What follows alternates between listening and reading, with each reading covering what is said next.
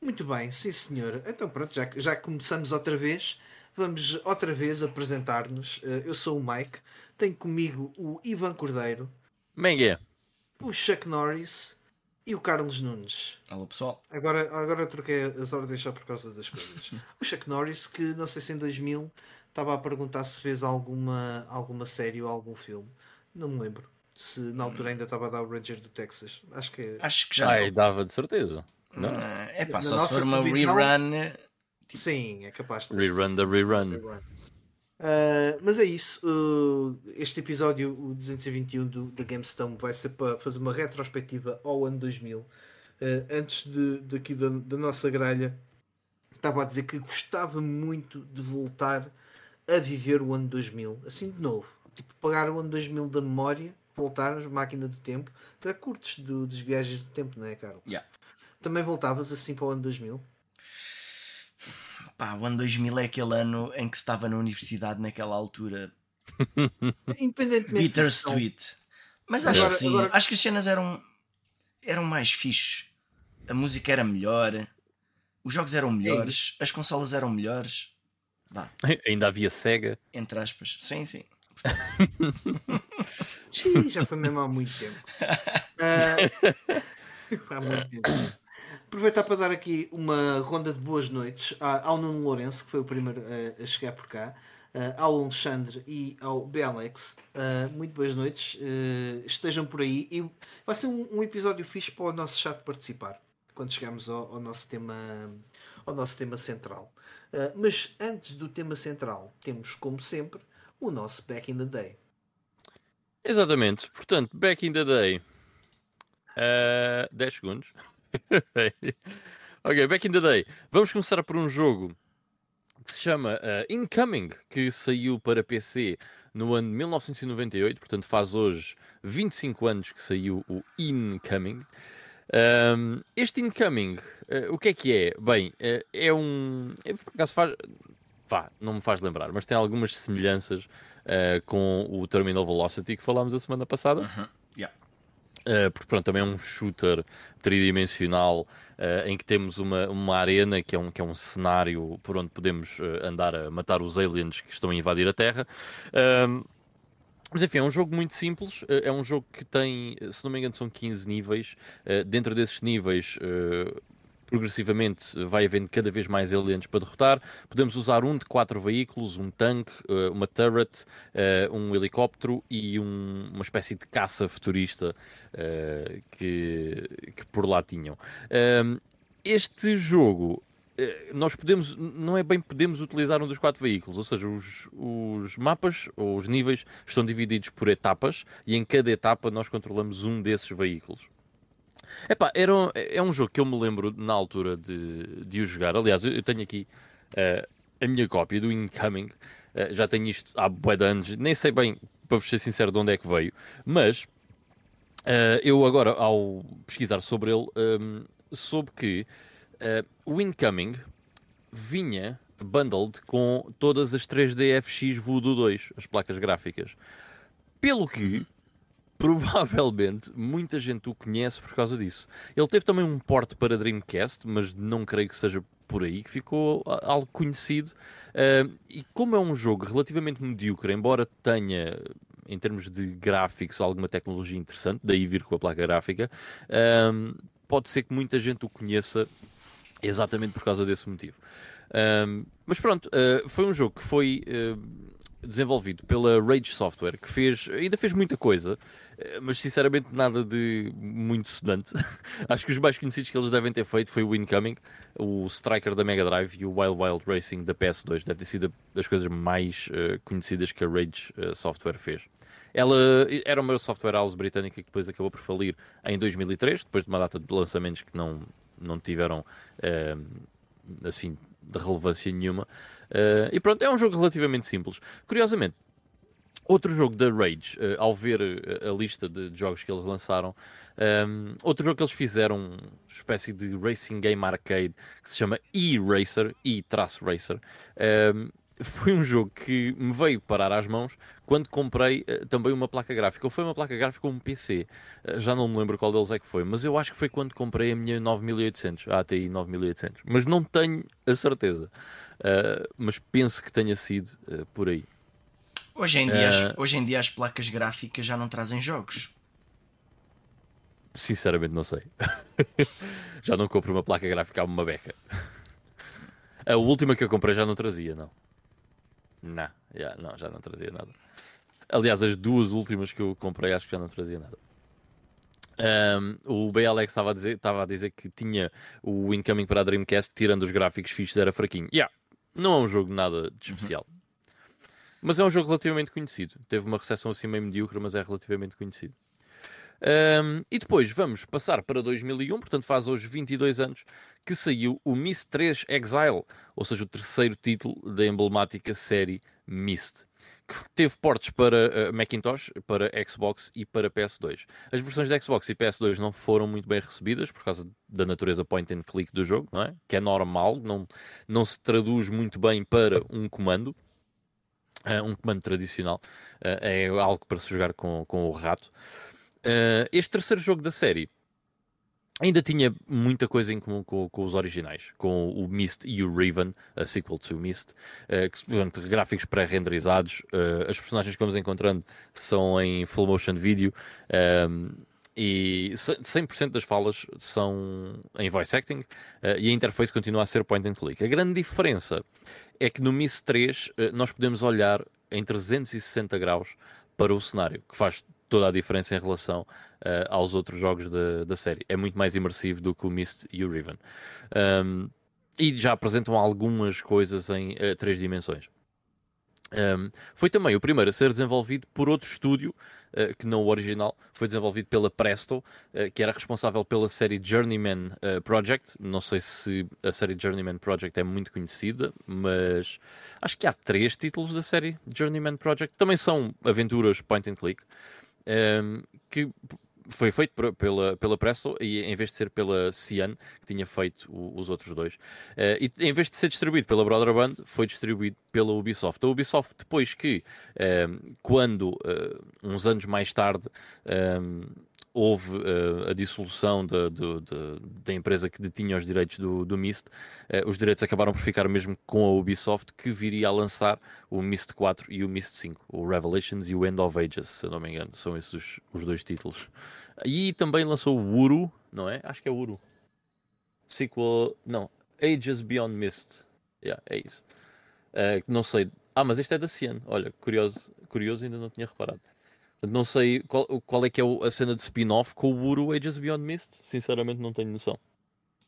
Uh, yeah, o Mist 5 é o End of Ages. Uh, o jogo, este Mist 3, custou imenso dinheiro. Uh, foi um desenvolvimento muito dispendioso ao longo de dois anos e meio, que não era assim tão comum quanto isso para a altura. E, embora tenha, lá está, foi bem recebido no PC, mas uh, as vendas foram boas, mas não foram suficientes, porque estava-se à espera de muito mais. Sendo que o Mist e o Riven, até à data de lançamento do Mist 3, tinham vendido mais de 10 milhões de unidades.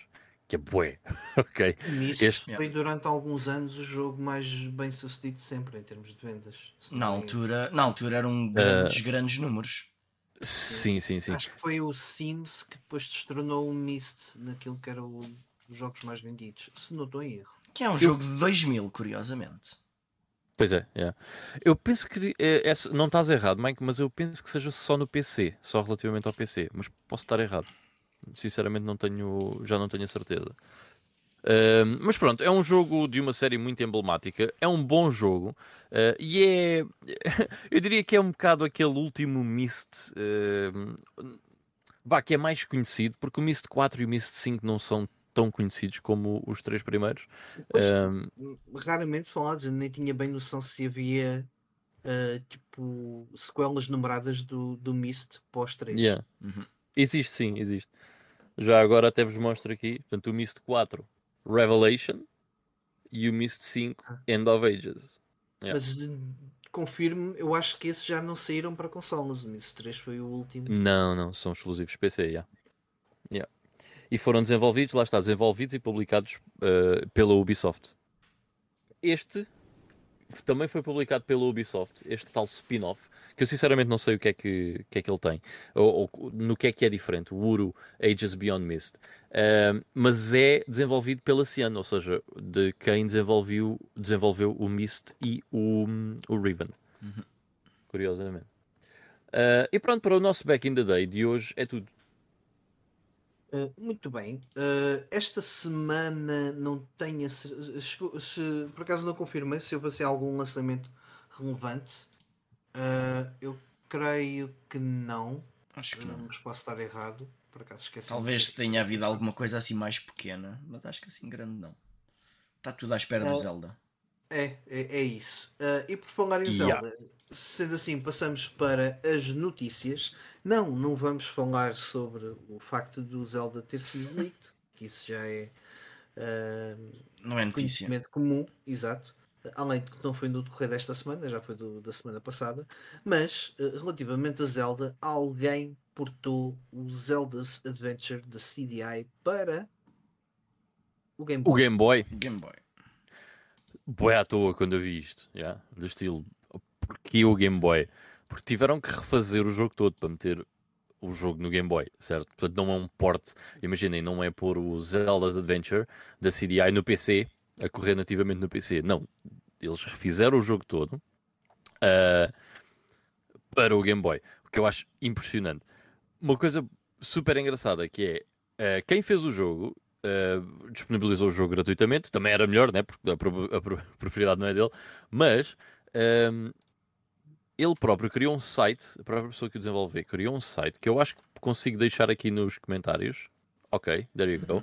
Em que vocês podem ir lá jogar o jogo um, e fazer o download, uh, ou fazer o download ou jogar o jogo como vocês quiserem, yeah. mesmo no site. O que, estão que é aqui, o que estão aqui a ver é mesmo, vá, tecnicamente sou eu a, a, jogar o jogo, se bem que está no início. Dá para fazer o download certo. ou dá para jogar logo aqui, nem precisam descarregar. Certo. Uh, portanto, eu não joguei o jogo, mas um, eu vou apostar que é melhor do que o da CDI. Porquê? Porque é difícil não ser. Portanto, vamos, vamos pensar eh, positivo. Eu e o Mike, por acaso, já jogámos uh, o, o Zelda's Adventure da CDI. Experimentámos, que... eu acho que é mais correto. Sim, experimentámos. experimentámos. e não sei se concordas comigo, Mike, é o melhor dos três Zeldas da CDI. Se, é, dizer Mas... isso, imagina, isso não quer dizer nada.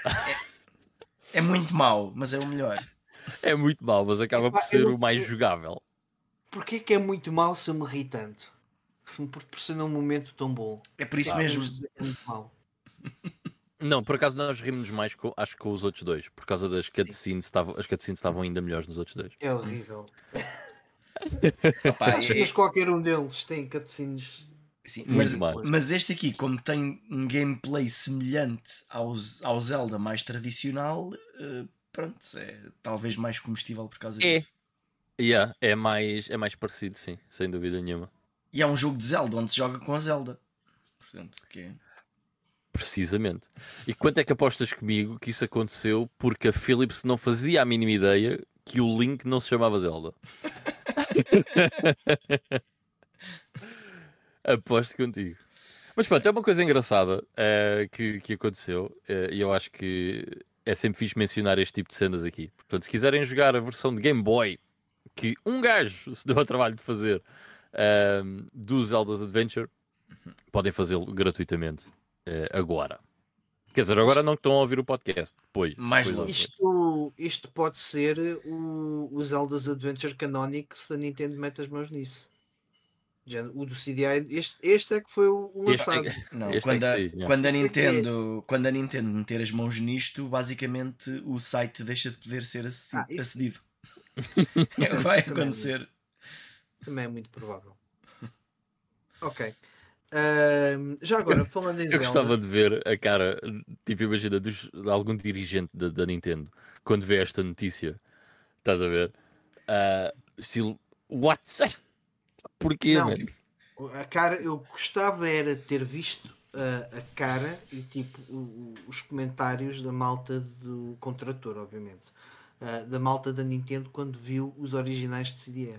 Isso é que eu gostava muito de ter Tipo, quem é que deixou fazer isto? Espera aí, de quem é que foi esta ideia?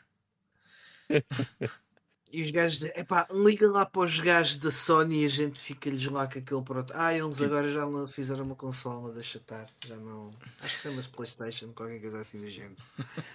Yeah. Bem.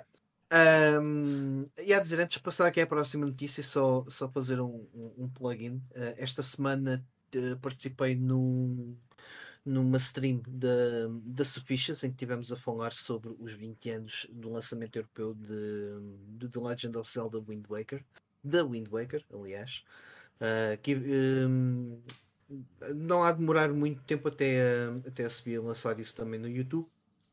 Eu, eu depois uh, adiciono na descrição Uh, do vídeo e depois também para o feed podcast. Já agora também relativamente ao feed podcast, esta semana não foi possível uh, colocar o, o vídeo da semana passada porque houve uns problemas técnicos ali meio, portanto padece de, de, algumas edições um bocadinho mais aprofundadas e infelizmente não tive tempo para isso. Uh, passando agora sim ao, à próxima notícia, uh, vamos deixar a Nintendo de lado e vamos até uh, aos Estados Unidos falar um bocadinho da Xbox Uh, tendo em conta que há aqui uh, informações sobre o Xbox uh, Summer Showcase, correto? Corretíssimo. aqui a subnotícia disto é é mais um showcase que o Mike não vai ver em direto. Ah, Exatamente. Eu, eu este, este, ano já anulei essa, essa, essa promessa. Já arrisquei, não vale a pena. Aliás, isto é Fica quando? Para o ano. 11 de junho. 11 de junho. Ou seja, é, um, é, é daqui a um mês. É 3. Isto vai ser E3. Yeah. Yeah. Pá, Mike, é, este é... vens ver cá a casa. O que é que dizes? Anota aí no calendário. Ok. Pode ser? Pronto. Pode ser. Fica feito. Isto Pronto. o Mike vai ver ao vivo. Foi preciso ele anular a cena para realmente começar a ver. É isso. Vá, mas, uh, mas agora mais a sério. Um, pá, acho que isto vai, vai definir se, se a Xbox ainda consegue ter algum sucesso no resto da sua vida uh, ou se pronto, vai por aí abaixo. Vamos ver. Yeah. Eu acho que agora era uh, uma altura excelente para passar aquela música do It's now or never. Sim. Não, não, diria, não diria isso, porque a, é, a, a marca Xbox, se tivesse que, que ir, já tinha ido uh, na, na, geração anterior. Epá, mas eles precisam mesmo de meter coisas cá para fora, man. Isso sem dúvida. Mesmo, mesmo. Isso, Vocês uh, viram também, bah, associado a isto, também apareceu uma notícia a meio da semana de, de uma entrevista que fizeram ao Phil Spencer. Sim, ao, ao Phil Spencer, por causa ah, do. E ele do próprio diz que estão a fazer bosta. Até agora yeah. não fizeram nada de jeito. Não, ele, ele assumiu, uh, basicamente fez meia culpa uh, relativamente à questão do, do, do, do Redfall, é isso? Redfall, yeah. Sim. Pois, Epá, é assim, uh, Redfall e tudo o resto, a culpa não é só do Redfall, não é? Supostamente já podia haver yeah. mais coisas cá fora. E aí é que está porque estamos a falar de uh, títulos first party de, por parte da Microsoft. Uhum. Porque a Microsoft eu acho que não se está a dar mal, nada mal, com a questão do, do Game Pass. Do Game Pass, okay? sim. Uh, Mas... Portanto, se vamos fazer uma análise de tudo o que foi uhum. a, a, marca Xbox uh, neste momento, eles estão longe do seu pior e não estão assim yeah. tão distantes do seu melhor. Sim, okay. sim. Ah, o, olha, uma cena interessante que ele disse, uh, em, ainda em relação ao Redfall, é que mesmo que tivesse sido adiado, o jogo ia continuar a ser grande merda. ele diz que os problemas que o jogo tem não se iam resolver com mais tempo.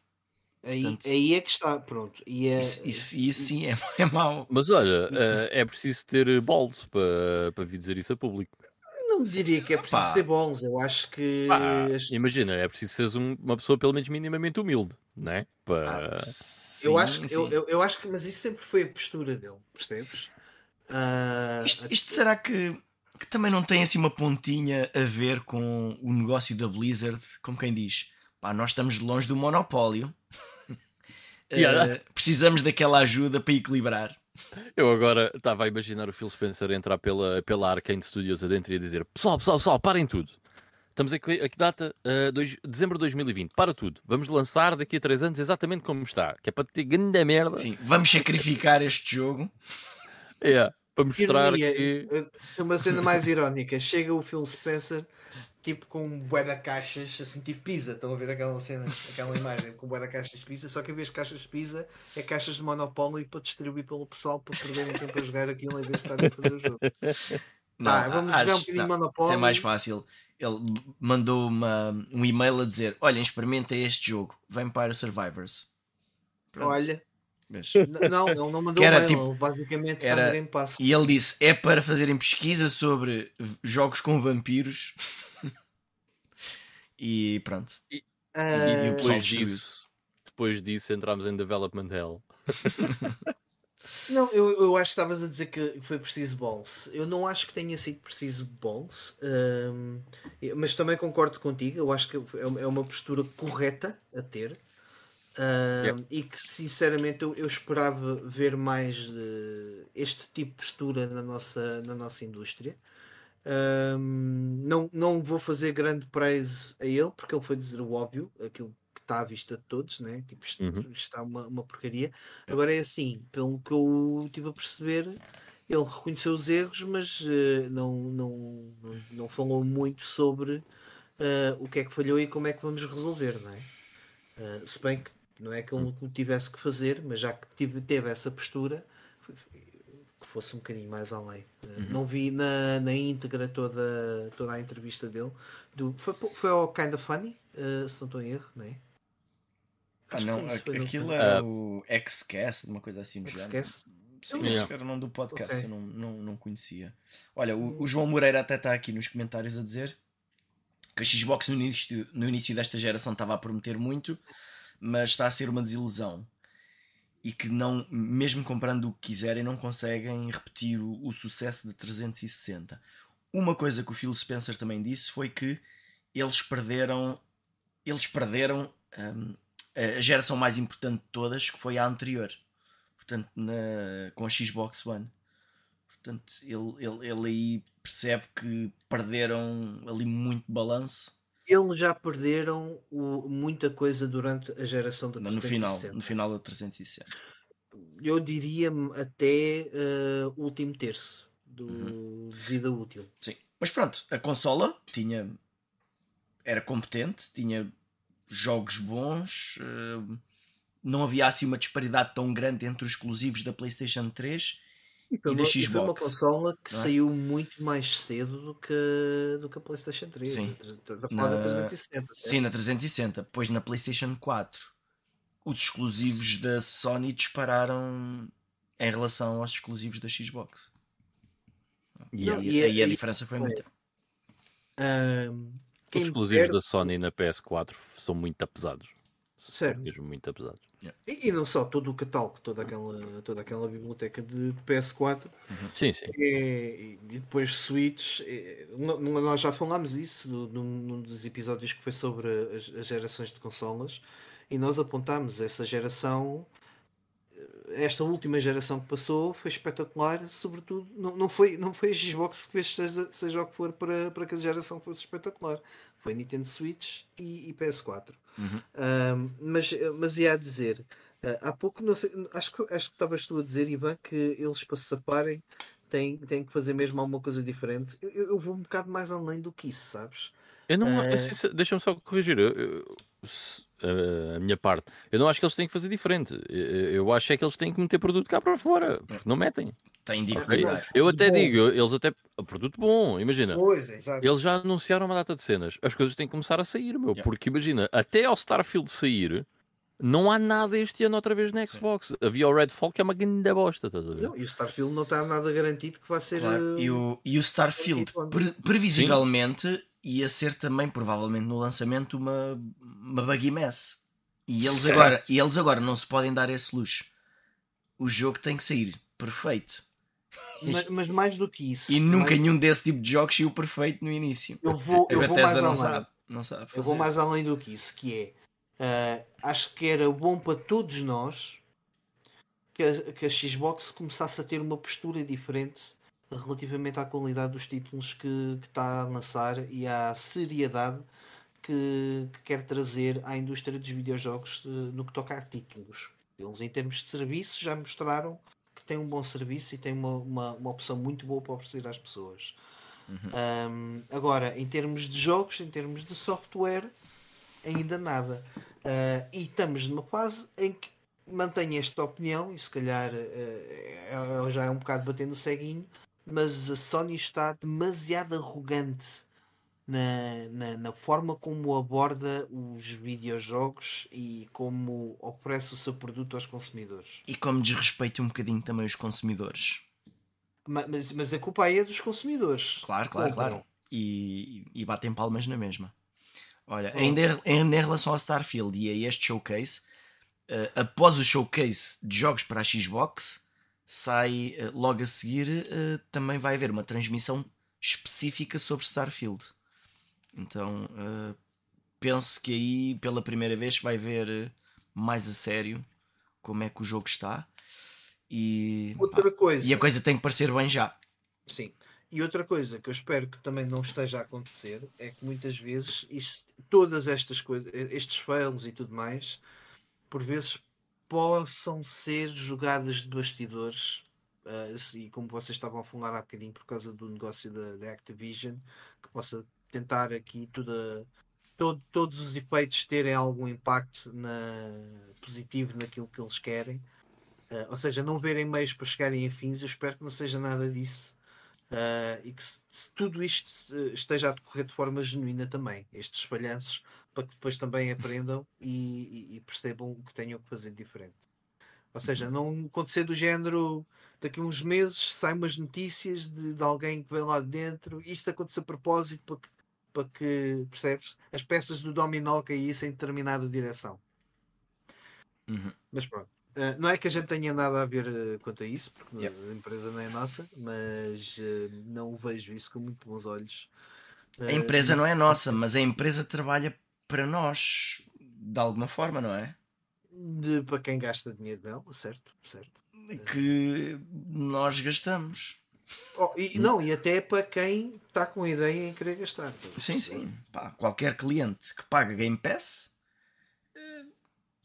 E, aliás, puxando tem, aqui um bocadinho a sardinha, puxando aqui um bocado a sardinha ao nosso tema central, que vamos já falar.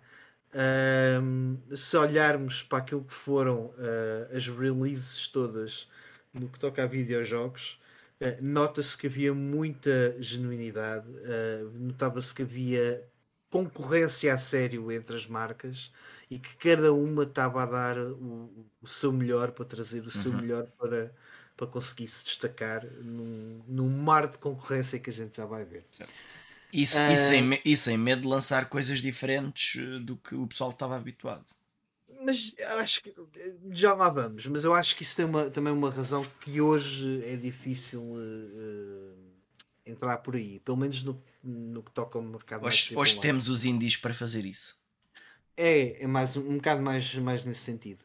Uh, só dá aqui mais uma ronda de boas noites uh, ao Fernando Lino e o João Moreira, que nós já, já, já o mencionámos, e o João Marcos também, que já passou por aqui. Ele diz: Boa noite, malta. É engraçado pensar que a confiança da marca Xbox em 2023 está pendente de um jogo da Bethesda.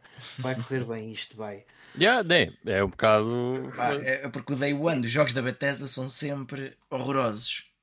apesar, é... dos apesar dos jogos bons. Mas, mas aí está parte do problema, João. Então só há um jogo é isso, em que se pode um... visitar, independente de ser, independentemente de ser da Bethesda ou não, não é? Pois. Uh algum, percebo, algum tinha que ser o primeiro. E... Não, o Halo Wars. O, ah? o Halo Wars? Era, não era o Halo Wars, desculpa. O Halo Infinite. Infinite. Deveria ter sido assim o primeiro título. Não, sim, mas eu estou a dizer de, destes estúdios que eles compraram no passado. Porque dos estúdios ah, que eles sim. compraram no passado recente. Certo, certo, certo. Já estou a perceber. Esta será a primeira bomba, será a primeira vez que se vai ver o resultado de, de uma dessas aquisições. Exato, correto, correto, é verdade, é verdade. Parem uma cena, onde é que está uh, Wolfenstein? Onde é que está Doom? Esses jogos estavam a sair e de repente não há nada, meu, não é? sei lá, há tanta coisa que a Microsoft tem. tem epá, Pá, Eles o pegaram, na- output é demasiado pequeno. eles pegaram nessas pessoas e disseram: vamos todos trabalhar para o Starfield ter zero bugs no lançamento. Não vai haver um, um day Ok. one. Não vai haver um day one patch. É o nosso, é o nosso objetivo. Deem-me 100 É? bugs, mas deem-me um Wolfenstein 3. A verdade é que em termos de exclusivos de- de- desta geração ah, ainda está muito semelhante àquilo que é a geração anterior, porque esse- o, o melhor jogo da Xbox diria que foi o Forza Horizon até agora, não? Epá, depende do tipo de jogo que tu gostas. Algumas pessoas até podiam dizer que foi o Flight Simulator. Não sei. Pois é, por falar em Forza, este ano também sai o Forza 8? Yeah. Ah, 8, yeah, é o 8, yeah. E quando mostraram o jogo estava com um bom aspecto, mas é tal coisa. Uhum. Não é um jogo para mim. Pois. Eu, eu Oh. tenho interesse por acaso, yeah, mas, O, mas o João também diz que, que não tem dúvidas nenhuma que o Starfield vai ser brutal. Ah, tal como o João Marcos diz, espero, espero honestamente que corra bem, porque adoro o conceito do Starfield. Muito provavelmente vai ter bastantes bugs na altura do lançamento. Pá, pois. E a Sony este ano já tem o Spider-Man, já sabe que vai vender mais consolas no Natal. Até este ano? também. Temos a certeza? Não me recordo se, se chegou a ser confirmado ou não, mas é possível que sim. Ok, desculpa. não sabia. Eu também Calma, espero que o Starfield seja muito Sim. bom. Eu curto boé do, do conceito. Vamos ver. Hum, vamos então passar ao nosso tema central e falar, eh, fazer aqui a nossa retrospectiva sobre o ano 2000. O ano 2000 que era o ano em que supostamente iria o mundo acabar, não é? Uh, ia acabar tudo no ano 2000, eh, ou pelo menos, bem, há vários anos, em 2012 também, segundo os, os astecas, ou o que é que era, ou os maias.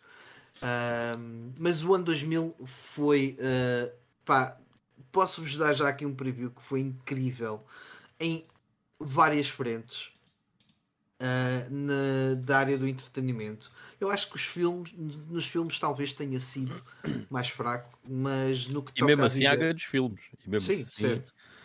Ah, mas no que toca a videojogos, então ah, é uma loucura. O, o Carlos estava há pouco a, a confessar que no Metacritic, no, portanto no agregador Metacritic, primeiro que chegasse abaixo dos 80, ah, teve, que baixa, teve que fazer muito scroll, scroll down. Ah, acho Yeah. que estavas a dizer há bocado na posição Cada- 100 andava- Opa, o, um jogo 80, vá, o primeiro 79 é o jogo número 122. Portanto, Yeah. ahm, nós este ano não temos. Quantos jogos é que temos acima de 90? Epá, bom, também há muitos indies que muitas vezes têm pontuações mais altas porque não- ah, se e calhar não às vezes o pessoal é um bocadinho mais, é um bocadinho mais simpático com, com o tipo de jogo. Não, e atenção, Mas é- estamos a falar em 2000, estamos Bué a falar de, de imprensa especializada que havia bastante. Uhum. Sim, sim, sim. Portanto, estamos a fazer eh, essa agregação de, de, de imprensa especializada. Como é, que, como é que o Metacritic aí está organizado? Está misto? Ou Pá, ah, já agora, pois aqui também tem, tem algumas situações em que aparece o mesmo jogo para consolas diferentes, mas não acontece com muita frequência. Acho que eh, acontece com poucos jogos, mas, eh, mas acontece. Ah, só para terem uma noção, ah, o jogo número 79 deste ano, se bem que ainda faltam muitos jogos, né? Por acaso, como há aqui muitos jogos com poucas reviews, até a coisa escapa, mas vá, são. ainda é para aí no 90. Mas ainda também Ah, falta mas- muita coisa. não? É Mas, assim, mas, se mas se olharmos para os jogos, se Certo. formos a comparar título com título, dizemos Fogo em 2000 eram grandes bombas e, Yeah. e há aqui jogos de 90 deste ano pá, que são pá, jogos porreiros. Sim, tipo mas eh, eu, Tetri- eu, eh, a Tetris, isso. Tetris Effect, por exemplo. 93. Certo, isso já nem sequer é deste ano, né? já se há, um, Yeah. há uns bons anitos. Mas e, e a dizer, também se formos a pensar, eu acho que é bastante natural que isso tenha acontecido, porque 2000 foi um ano de final de geração Uhum. de, da geração 32 bits. Não, não, enganas-te. É um ano de início de geração É para a Dreamcast. É o início cuidado. Dreamcast. Calma, Sim. calma. A Dream- e a Dreamcast beneficiou, vocês não me deixaram acabar disso. E a Dreamcast beneficiou porque a Dreamcast foi, ah, portanto, a entrada da- da geração já foi no ano anterior, já foi. Não, mentira, foi de 98, final de 98, a Dreamcast. Uh, na, no Japão, obviamente. Uh, e, a, e a Dreamcast beneficiou porque foi um sistema que teve um, a possibilidade de receber os portos melhores desses jogos de final de geração. Portanto, os Tony Hawks, os Resident Evil, os Soul Rivers, os, que não são, até estou a falar de jogos que nem são de 2000 mas portanto receberam uh, os portes mais bonitinhos uhum. de, desse, desses jogos de final de geração de 32 bits. O que é que eu quero dizer com isso? Não havia assim tantos jogos quanto isso que estavam a ser produzidos para as, as possibilidades máximas da, da Dreamcast. Uh, obviamente há exceções, claro, uh, mas ainda assim ganhou por ter lá está as melhores versões para, para consoles. Uhum. Olha, um, um, um, um parênteses, uh, só aqui uma curiosidade, que eu tava, agora por acaso estava a ver aqui a lista de jogos deste ano e se ordenarmos do melhor para o pior, os, nos 17 primeiros jogos deste ano, apenas 3 deles são deste ano. Podes, uh... Pois. Estou um bocado, estou um bocado Olha, lento. Hoje. Imagina, Monster Hunter Rise para a PlayStation 5 já não é deste ano. Res não é deste ano. Dead Cells não é deste ano. Uh, Confirma-me. DLC de Monster Hunter, Dead Space, Persona 4. O Res não é de 2000 para a Dreamcast. Pá, é este Res é o Res Infinite. Uh, não, acho que é 2001. É mais recente. Depois é 2001, eh, Dead Space, Resident Evil 4, uh, Tetris Exato. Effect, Witcher 3 uh, e Metroid Prime. Epá, isso para mim não conta honestamente. Pois, não há muitos jogos deste ano, este ano. Os melhores jogos deste ano são de outros anos. Mas pronto, olha. Olha, um, aqui no nosso chat o John Yuri diz boas pessoal, espero que tenha tudo bem convosco. Está tudo muito bem, obrigado, pelo menos da minha parte. Uh, o, o, João Teixeira também diz que chegou. Uh, diz cheguei, manos, mas assim é que é. Finalmente malta começa a acertar com, com, com a, nomenclatura uh, correta. Ganda João. E, um, e o pessoal já está aqui a mandar uh, uns bitites uh, relativamente aos jogos que andou a jogar durante o ano 2000. Yeah. o João Marques diz: curioso, joguei muito poucos jogos do ano 2000, mas sem dúvida o que mais joguei foi o The Sims no PC. Uhum. Uh, e aí também foi um jogo que eu, que eu joguei bastante. então, até vamos começar por falar desse jogo. Vamos falar é dos, de, é dos jogos assim. mais importantes. Uh, eu não joguei. 2000. Eu não joguei. Não jogo, não jogo essas coisas. Eu joguei, eu joguei. Em 2000. E a minha mulher gostava deste jogo, que ela não gosta o de jogos. O não jogou pouco, ele jogou, ele jogou bastante. Eu, por acaso joguei Boé o Sims. Mais o 2, mas joguei Boé. Quem, Isto... quem, nunca, quem nunca andou a, a, matar pessoas na casa de banho, a fechar até à morte? Não. Mas eh, é engraçado que este jogo de Sims uh, acabava por ser um jogo apelativo para as pessoas que não gostavam de jogos de simulação, certo? Pessoas, ah, o jogo, o jogo Sims, sim, o jogo SimCity não é para toda a gente, mas este aqui uhum. tinha um apelo uh, ali um bocadinho diferente. Não, até podes dizer, eu não, não tenho problema nenhum em dizê-lo. Isto foi um jogo que foi muito apelativo para o público feminino. Uh, porque também dava muito aso à criatividade. Isso, para uhum. todos os efeitos, não é assim tão diferente do, da brincadeira de brincar às casinhas e, e, exato, exato. e tudo mais.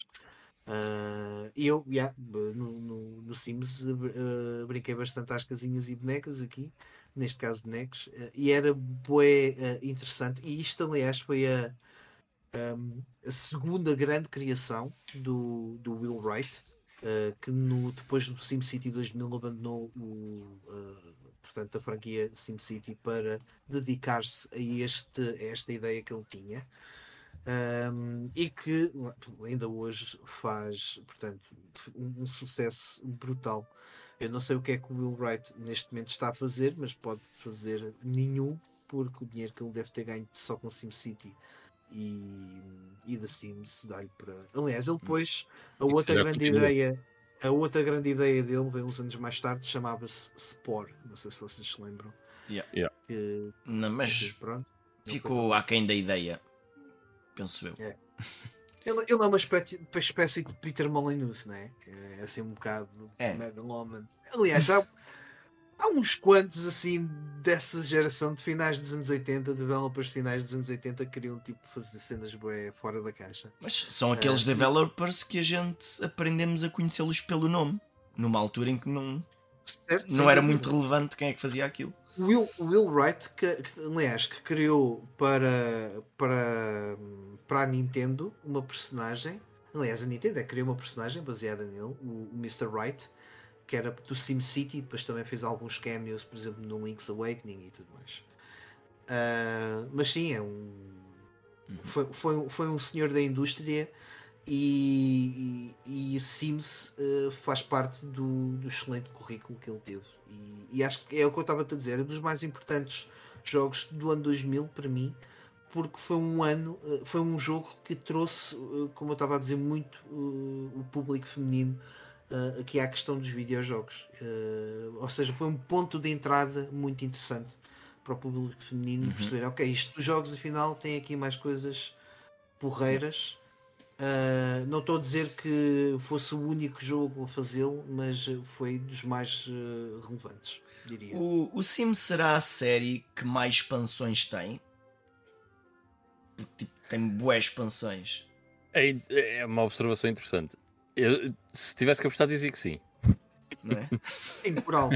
Tens o, o Warcraft também, uh, em termos de expansões, Epá, mas não é tanto. Não, yeah. não, Não, nem tens, não, tens, não tens. Não, agora eu lembrei-me por causa que depois o Sims 3 já começou a meter tipo aquelas cenas do IKEA e da H&M e o caraças. mesmo, mesmo o primeiro Sims tinha. Ainda tinha muita cena. Tinha E, bué, pá, é. umas 6 ou 7. 6 ou 7 só neste dá, dá logo para a maior Yeah. parte das, das séries. Com expansões. Não, e acrescentava bastante conteúdo. eh, Atenção. Uhum. Yeah. Aquilo, em termos de espaço, ocupava espaço. Bem, e, já- não sei se vocês se lembram, instalar um Sims e expansões todas era um trabalhão do caraças, man. Aquilo depois lá pedia para, para, para trocar o CD, para meter, aquilo demorava bué de tempo. Era impressionante. Mas foi, foi, foi sem dúvida um jogo bué da fixe. Ah, o BLX está a perguntar: o Black and White não era do Will Wright? Eu acho que não. Era? Black and White. Não, eu já respondi, é do Pedro Molinex. Ah, ah do, Mil... Pô, do, do Molino. Do Molinex. do Molino. Molinex? Molinex. Molinex era. Mas já, no, já depois dele sair da Bullfrog. Sim, Certo? sim, sim. É, foi com a Lionhead. Ahm, e ainda aqui nos, nos nossos comentários eh, estavam a falar também do Majora's Mask. Que o, o João Marcos estava a dizer que mais recentemente jogou o, o Majora's Mask para a Nintendo 64. Eh, confesso que tenho alguns mixed feelings em relação a esse jogo. Mas é um jogo curioso que eu acho que gostei mais dele depois de ter acabado. Ou seja, à medida que ia pensando em, em tudo que se passou eh, ao longo do jogo, como é que o jogo se comportava, eh, acho que fui, entendi melhor o que é que o jogo queria fazer Uhum. depois de ter terminado. E acho que apreciei-o mais depois desse período. Eu vi um comentário no outro dia ahm, ao Majora's Mask que achei interessante. Já não me lembro quem é, quem é, quem é que disse isto. Ah, que era, não, a pessoa não gostava assim muito do Majora's Mask porque não era um jogo de aventura, era mais um puzzle game do que um jogo de aventura, por causa das mecânicas de tempo. Ah, e eu achei interessante essa observação, ainda que não ah, totalmente accurate, mas, faz algum sentido. Mas está bem vista, porque eu Yeah. gosto mais deste Zelda do que do Ocarina, porque eu gosto dos puzzles. Uh, Hum. Porque tinha ali algo de point and click também, de, o tipo de puzzles, não é? Tipo, Uhum. fazer uma determinada coisa, pegar nisto para usar noutra situação, para desbloquear algo. E, Um, e eu, olha, gostei, no- eu gostava disso. No comentário que eu tive a, que eu tive a fazer nesta semana no, no canal da Safisha, estávamos a falar de Wind Waker. Eu acho que uma coisa que o Wind Waker herdou muito bem do, do Majora's Mask ahm, foi as, foram as side quests. E Majora's Mask é um jogo que se não é que se foque, mas eh, puxa-te muito para tu explorares as side quests em vez da quest principal. Uhum. Uh, acho que as side quests são o prato principal e a, e a, e a main quest acaba por ser vá, uh, avança aí que é para avançar no jogo e ir conseguindo mais coisas, estás a perceber? Eu Não, senti é- muito isso a jogar. E, e é da- e é daqueles em que tu tens vontade de as fazer. Ficas com É, curiosidade é, é. em ver o que. Há ali qualquer são, são coisa. interessantes, são, são, Uhum. são. É tipo a vida além de não é? Não é? Tipo as coisas acontecem, eh, não, as, as personagens e o mundo não é uma consequência da trama principal. Cada, um, cada personagem tem a sua vida, né? tem os seus, as suas rotinas, os seus horários. E- Aliás, era um jogo Sim. E temos tempo de as aprender. temos três dias. Yeah. Não, não temos só os três dias porque depois podemos voltar atrás Ah, e, certo. e rever tudo. Não- Já dizer sabemos é o que é que eles vão fazer. Sim, sim. É um loop de 3 dias que está sempre, ou seja, em, em, em repeat. Um, e aliás, era, o, o jogo precisava da, da expansão de memória extra precisamente por causa disso. Uhum. Para, para fazer, portanto, toda, toda, toda, todas aquelas rotinas. E é curioso que um jogo, eu não sei se que saiu, eu acho que saiu em 99, o primeiro Shenmue, um, que também usava Yeah. muito isso. Mas saiu em 29 de dezembro de 99. Portanto, é 2000, basicamente. É quase, yeah, tipo, é, é um erro técnico. Exato. Isso, isso agora recorda-me que 2000 talvez seja o ano em que estreou o Big Brother. Portanto, mais uma Yeah. coisa relevante do ano 2000. Eu lembro-me que lá no Big Brother tiveram uma noite japonesa e eles jogaram uh, Dreamcast a noite toda. Foi. Yeah. Não, me- não me fazia a mínima ideia. Lembro perfeitamente que eles andavam lá com. As raparigas andavam lá com. tipo kimono e isso. E estavam a jogar a Shenmue, um, Metropolis Street Racer e provavelmente mais qualquer coisa. Lembro perfeitamente. Foi a primeira vez que vi o, o Shenmue Afonso ao, ao vivo, pronto, em movimento. Foi na televisão. Olha, já agora, já, que- já que entras assim em fun facts, ah, só, só recordarmos assim alguns momentos do, do ano 2000. É em 2000 que sai o Nokia 3310, É. ok? Portanto, ah, grande, grande telemóvel. Quem dos não mais teve um? populares. Yeah, quem não? Eu não tive, eu não tive, eu tive o 3330. Um, pá, ou É, tu já, já eras o gajo que tinha a mania. Não, Pá, não, o 3330 é que foi aquele que toda a gente tinha, porque era muito barato em relação à concorrência e em relação à. Vá, àquele qualidade de preço. Hum. Era o telemóvel que estava bem acima dos outros todos. E tinha um, um shoot 'em up nos jogos, o 3330. Um, e também uh, a mítica, bem, isso para quem gosta de futebol, não sei se é o vosso caso, é o meu, a mítica transferência do Figo do Barça para o Real Madrid Uh, e, e, portanto a construção do Real Madrid de hoje, como, como hoje o conhecemos, a equipa dos Galácticos, começou aí com, a, com a entrada do presidente Florentino Pérez, se não estou em erro, acho que é o nome dele, Yeah. Florentino Pérez. Eu sou péssimo com nomes, peço desculpa. Eh, agora voltando aos jogos, ah, que, é, o- que é o que nos interessa. O João Moreira diz-nos que 2000 foi o ano em que começou a gostar de videojogos e depois faz-nos aqui uma lista espetacular de. Começa logo com o melhor, com o Final Fantasy IX, claro que sim. Depois o segundo melhor, o Diablo 2. Ah, o, Spy- o Spyro deve ter sido o terceiro Spyro, se não estou. se É, não estou em o. Year of the Dragon, Year of- yeah. Um, o Code Veronica, uh, possivelmente o da Dreamcast, um, o OG, o Dino Crisis 2, The Sims, que já falámos, e Tomb Raider Chronicles. Sim, na, uh, na altura até gostei. O Tomb Raider Chronicles foi tipo um. Foi uma sobremesazita, porque eles todos os anos tinham que lançar um Tomb Raider. Uh, Uhum. Incrível, meu. Todos os anos lançavam um bom jogo de Tomb Raider. Até ao Belos quinto. tempos. Até O quinto não é mau, o quinto é mesmo Não, só é. histórias em separado. Uhum. Eu diria até ao sexto. Sim. Angel of Darkness. Sim, o Esse, Angel of Darkness, yeah. Que supostamente dizer é esse quando- continuação. Estás a dizer que esse foi o último bom ou esse foi o primeiro mau? Não, esse foi o, o, o jogo que Eu gostei desse. destruiu. Ih, não me digas isso. Eu gostei Tu- desse. desculpa, tu, tu, tu jogaste e acabaste o Angel of Darkness. Sim. Porque os jogos Tomb Raider têm uma cena. Sempre que eu começo a jogar, é aquele jogo que pá, eu não tenho muito interesse em jogar-te, mas quando começas a jogar, ficas embrenhado na coisa. Mas Pá, esse, o- não, e- esse foi jogo de mudança de, de geração. de geração. Foi, Jogaste na PlayStation 2 ou na 3? foi na PS2. Não, não, não. Foi, Não, foi só na PS2. É, Sim, 2013 o jogo. Yeah, Qual foi é só Foi PS2. 2003, pá, aí. Qual é que foi o que saiu na PlayStation 2 e na PlayStation 3? Foi, Ah. não, ah, isso foi o Underworld. Ah, e tiveste sim, sim, um. Legend que saiu na PS2 e na Xbox 360. Eu, Agora, de- eu- eu este- também gostei desses. O Legend eu de- curti. O Legend eu gostei. Lembro-me de ser curto, mas eh, era fixe.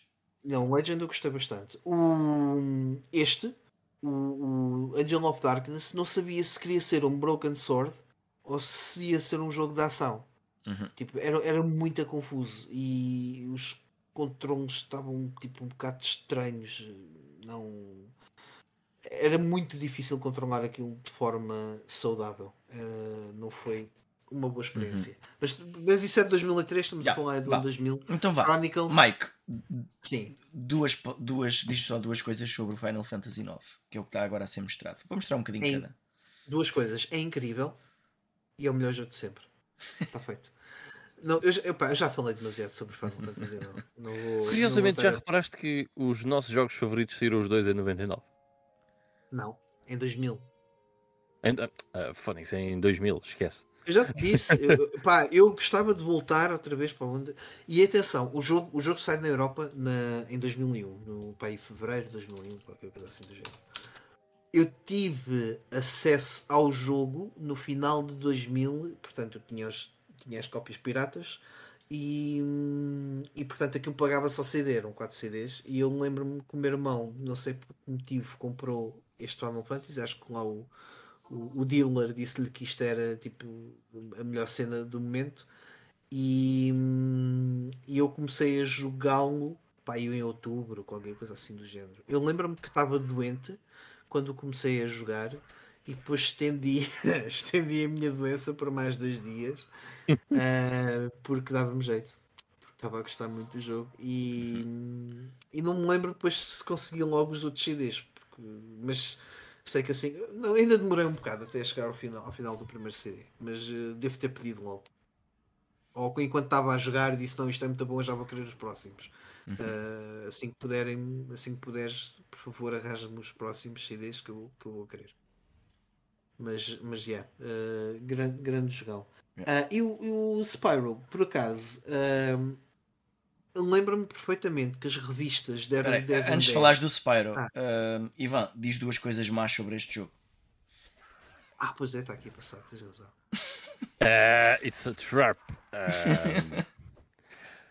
eu sou sincero, se me perguntares isso, eu não, eu não sei.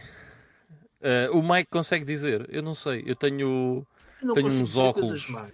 Eu tenho, eu tenho uma má experiência com o Diablo 2, que são coisas diferentes. Certo, porque o Mike não instalou a expansão.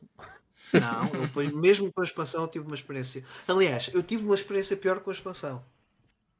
Então, Porque eu na expansão escolhi o, o Necromancer. Hum. Ah, opá, e consegui fazer o jogo todo relativamente bem até ao boss, antes de até ao Diablo. E quando chega ao Diablo acabou. Build estavas a jogar com o feito Summoner? com o Necromancer. Sim, mas Summoner? Ou seja, mandavas, metias Yeah. esqueletos. Isso, quer, isso quer dizer que o jogo devia ter sido mais difícil ah, até chegares lá. Man, yeah, o Devia jogo ter- basicamente. Se calhar foi. Mas o Diablo é bem, é bem fácil, meu, com o Necromancer. Isto- a tua experiência é Nabice. Agora, estás Não, a culpar é. o jogo por Nabice. Não, porque não, não, não, tinha, não tinha bem noção de. Ou Sim, seja, mas- perceber mas o- assim. Mas o o jogo- jogo deixou de chegar até ao fim. Exato, ou seja, par- fez uma partida o jogo, basicamente. Uhum. Mas, mas é só isso, não é? Por mais nada. Tanto que o, o primeiro Diablo eu adorei. Eu, este segundo já não foi assim tão, tão, tão porreiro.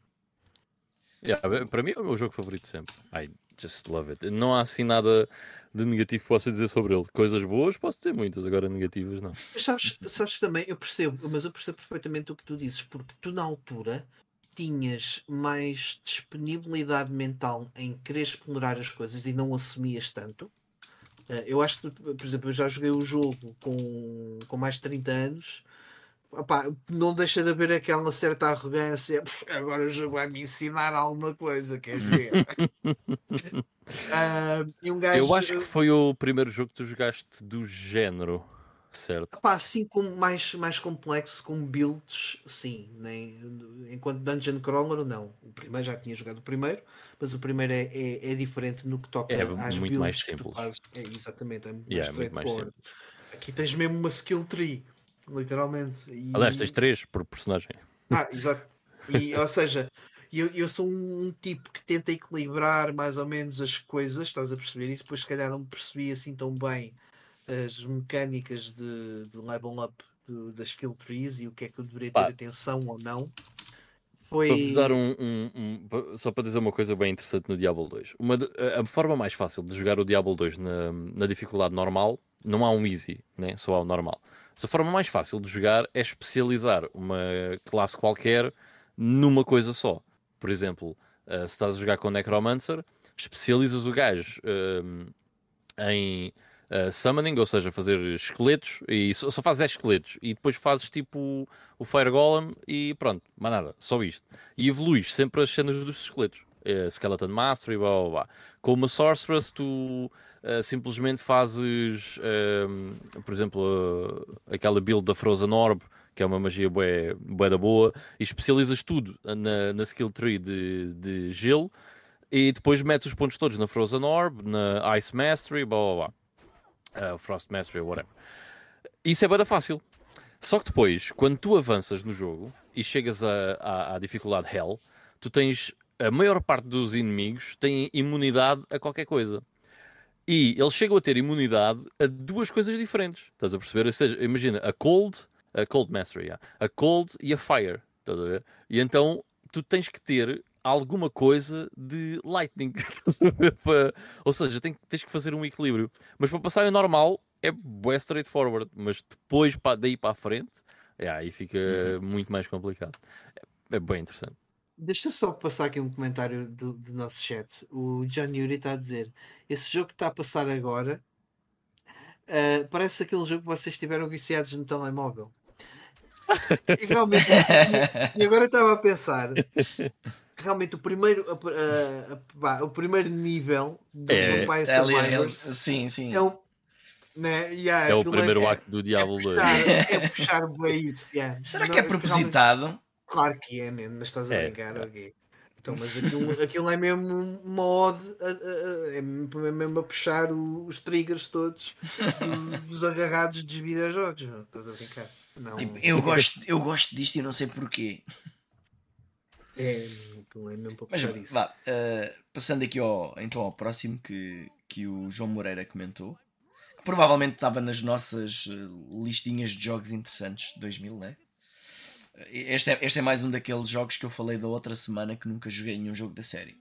Portanto, não, não tenho muito ah, a Sim, não, eu ia só dizer uma coisa muito rápida. Uh, curiosamente, o, tanto o segundo como o terceiro foram mais, entre aspas, aclamados pela crítica. Um, e, e, na verdade são melhores jogos, uh, olhando friamente para a coisa, mas perderam um bocado da essência do primeiro de salvar os dragões e tipo a interação com os dragões que estavam congelados era boa da gira. Uh, apesar de ter menos coisas para fazer, porque depois acho que até é neste que, que adicionam boa de personagens uh, e podes andar de skate e o caraças, tipo, há boa de coisas que tu podes fazer, mas uh, perde. Mas pronto, ainda, ainda é um dos grandes jogos de plataformas, ou dos melhores jogos de plataformas da, da, da PS1. Uh, e, e, é um jogo incrível. Só que não tem aquela essência do primeiro Spyro the Dragon, uhum. diria eu. Ah, nunca o joguei. Portanto, também não sei dizer. Um dia, quem sabe. Olha, uh, falando aqui do, do outro jogo de 2000 para, para a Dreamcast, o Code Verónica.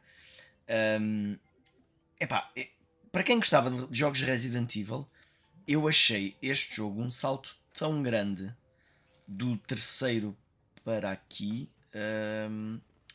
que era, era impossível um fã de Resident Evil quase que não gostar mais deste na altura. Se calhar agora, olhando para trás, até podemos achar o contrário, mas na altura um, este jogo era mesmo uh, bastante, bastante interessante visualmente. Em termos de jogabilidade, uh, pois tinha algumas coisas mais que os outros Resident Evil tinham, mas até acho que funcionava melhor. Aqueles tank controls acho que aqui não eram tão críticos em algumas partes. Pois eu não me lembro exatamente o que é que o, o Code Eu acho que o Code Veronica o que adicionou de novo foi tipo tu poderes virar, girar os objetos no menu. Que acho que os outros não tinham. Hum, uh, até tinha mais... ideia que tinham, não, não tenho a certeza. Tinham? Epá, não me lembro. Acho, Pá, eu, não... eu, eu, eu tenho a sensação que havia qualquer coisa nos controles que eram mais fáceis, ou talvez Uh, não, não havia aquelas cenas tão estáticas da câmara, porque não, às vezes a, câmara, a câmara acompanha é. a cena uhum. mais era, vezes do que nos outros jogos. Não sentias tanto o tank control em si. Sim, sim, sim. Também sim. tenho um. Eu joguei só a versão da PS2, atenção. Nem Apesar de os ter, mas uh, às vezes como a câmara acompanhava, uh, acho que se tornava um bocadinho mais, mais simples. Mas em termos gráficos, acho que era a, a diferença maior. É, porque para já não tens tantos gráficos renderizados e não é por causa disso que o jogo é menos bonito. Yeah, yeah, e acho é que faz um bom uso de, dos modelos e texturas 3D. Uh, ah, e é um, é, um, é um salto incrível. E por exemplo, tu tinhas muito uh, aquele contraste dos, das personagens mais pixelizadas com o, os gráficos pré-renderizados e neste não sentes isso. Yeah. Portanto, graficamente isso foi um salto Sim. incrível. Esse era um dos meus problemas com o Final Fantasy VII, por exemplo. Eu achava isso feio. Não. É, é, é, como estares a ver um filme com green screen, só que mal feito. em que as coisas não encaixam. Eu percebo o que estás a dizer, sim. Uh, o Final Fantasy VII até tive mais problemas com aqueles quadradões, uhum. de, ou seja, em em, em cenário. Uh, yeah. Porque depois em, em, batalha até a coisa funcionava uhum. bem. No, mas a gente não quer dar trigger aqui ao, ao Ivan. Que, que hum. Olha, já agora uma coisa interessante neste jogo Vocês em particular. Não... A primeira vez que eu ouvi referências a uma impressora 3D, que uma impressora, 3, uma impressora 3D no jogo fazia lá uma peça para um puzzle, e eu dizia assim: que grande treta, mas como é que é possível fazer uma impressora que tipo, faz um objeto? Estupidez. Olha, afinal. Eram, foram, foram futuristas. dizer, não sei se já existia. Já, já vi existir. Sim. Olha Só... que, por exemplo, no Metal Gear, mais uma tangente, no Metal Gear Solid 2, aquilo que guarda uh, o Outer Heaven são drones uhum. com câmaras e, e armas um jogo também de 2001. Bem, uh, em relação, em relação ao, ao, Code Verónica, outra coisa que eu curti, que ainda hoje curto é, por isso é que eu gosto ainda muito do Code Verónica, é uh, o facto de ser um jogo que, se, que, é muito indoor. É a mansão. Percebes? Uhum. Tu, tu, primeiro, eu acho que o Resident Evil também muito, vive muitos espaços pequenos. Eu até gostei bastante do do, do, terceiro. Mas o primeiro, tu tens a, a mansão, também de, em Raccoon City. O segundo é a estação, sobretudo a estação de polícia, depois tens outras, outras zonas. E o terceiro é Raccoon City em si, mas é tudo espaços muito claustrofóbicos. É aqueles uhum. corredores assim, uh, aqueles alleys, uh, mesmo ao lado dos prédios, tipo, não, não jogas tipo em avenidas nem nada dos. Uh, coisas muito abertas, espaços muito amplos. Um, e acho que isso para mim faz muito parte da essência do Resident Evil, por isso é que eu depois tive os meus problemas com o 4. Uh, eh, já muda muito a receita. É um bom jogo, é um excelente jogo de ação, mas enquanto Resident Evil, isto para mim é que é uh, aquilo que um Resident Evil pede. Uhum. E, é, e este é a verdadeira sequela ao 2. Exato. Porque ela no 2 vai à procura do irmão, não o encontra, e é aqui que depois acaba por encontrar o irmão. O, o terceiro é que acaba por ser o spin-off. Não é? Yeah. O terceiro é que acaba por ser o spin-off e este é que devia ser sabes, o 3. E sabes que era? Não, mas não tá, tá, estás, estás completamente certo. Uhum. Não sei se é propositado ou não. Este é o Resident Evil 3. O, a questão é, eles tinham um contrato com a Sony em que os Resident Evil tinham os Resident Evil que lá saíssem tinham que ser numerados Uh, e portanto, este não estava a ter a, a, no, durante o desenvolvimento a, PlayStation não tinha tecnologia para receber isso e eles tinham o terceiro Resident Evil, que era o que estava no contrato com a Sony, um, e acabaram por fazer esse uhum. um, para depois lançar. Este é que era de facto o Resident Evil 3. E, e se calhar o mesmo contrato dizia: para os outros não podem ser numerados. Para a SEGA Acho- não acho podem eu, eu, eu lembro-me de ouvir isso no, no Uhum. Retronauts que eles fizeram retrospectiva ao, ao Resident Evil e depois fui fazer um fact-checking nessa, nessa informação. Uhum. E, e, foi, e foi por aí. Ahm, até porque um, isto é o Resident Evil, é, tem, tem muito da, da, da essência, não, não traz assim nada de novo. Este, este, é Ah. o, este é o último Resident Evil. Com a fórmula clássica, é. Sim. Ah, o, o João Teixeira quer é outro de 2001. Ah, João, este episódio vai ser mesmo exclusivo ao. ao 2007. Ao ano 2000, Não é os yeah. 2000. É o mesmo. mas sim, o, por causa 2000. que o Devil May Cry tinha a, a, a demo do, do Code Verónica. Por acaso, a, a minha versão de Devil May Cry tem. Não, o Resident isso. Evil é que tinha a demo do, do Devil May Ah, Cry. ah, isso, é isso, é isso, é isso. Joguei mais a demo do Devil May Cry do que o Code Verónica, né? Quando, quando trouxe o jogo para casa. Na altura sabias? sabias disso? Ou, ou foi Não, não, foi uma surpresa? autêntica surpresa. Tipo, joguei o, o Code Verónica, joguei um bocado do jogo e depois fui experimentar o outro CD. E quando experimentei o Devil May Cry, eh, Aquilo até está mesmo anunciado na capa. O Incluindo Devil May Cry demo. começou por ser uma build do, do Resident Evil 4. Uhum. sim, Eh, mas já quando o joguei, até fazia. hum, Na altura não podia comprar outro jogo, né? Eh, e então até fazia desafios a mim próprio, que era agora vou passar o demo só usar pistolas. Agora vou passar o demo, só vou usar caçadeira. Agora só vou usar espada. Cenas assim. Olha, e para não sermos mal educados, dar aqui também mais uma ronda de boas noites do pessoal que entretanto foi chegando. E eu não peço desculpa, não tenho estado com atenção ao chat, que eu hoje estou tipo a 20%, estou mesmo em modo de poupança de energia. Ah, dar um olá ao Pedro Jerónimo, que já me está aqui a chamar nomes, a dizer pirasta, nunca me enganaste. Isto por causa do, possivelmente, do, da, da versão pirata do, do Final Fantasy IX. Já agora era o meu irmão, não era eu, que era o pirata. O Desar PT também, eh, boas noites, já falhaste uma horinha. Foi- se- entraste na altura certa. Ahm, em que estamos a falar do, do, do grande, de grandioso ano 2000 e, e também o, o João 71, mais um João, e o Gonçalo Martins que acabou de, de, de chegar. Ahm, de 2000 ainda temos muita, muita, muita coisa. 2000, como eu tinha dito no início deste, deste programa, foi um, um ano de final de geração uh, da quinta geração de videojogos, 32 e 64 bits.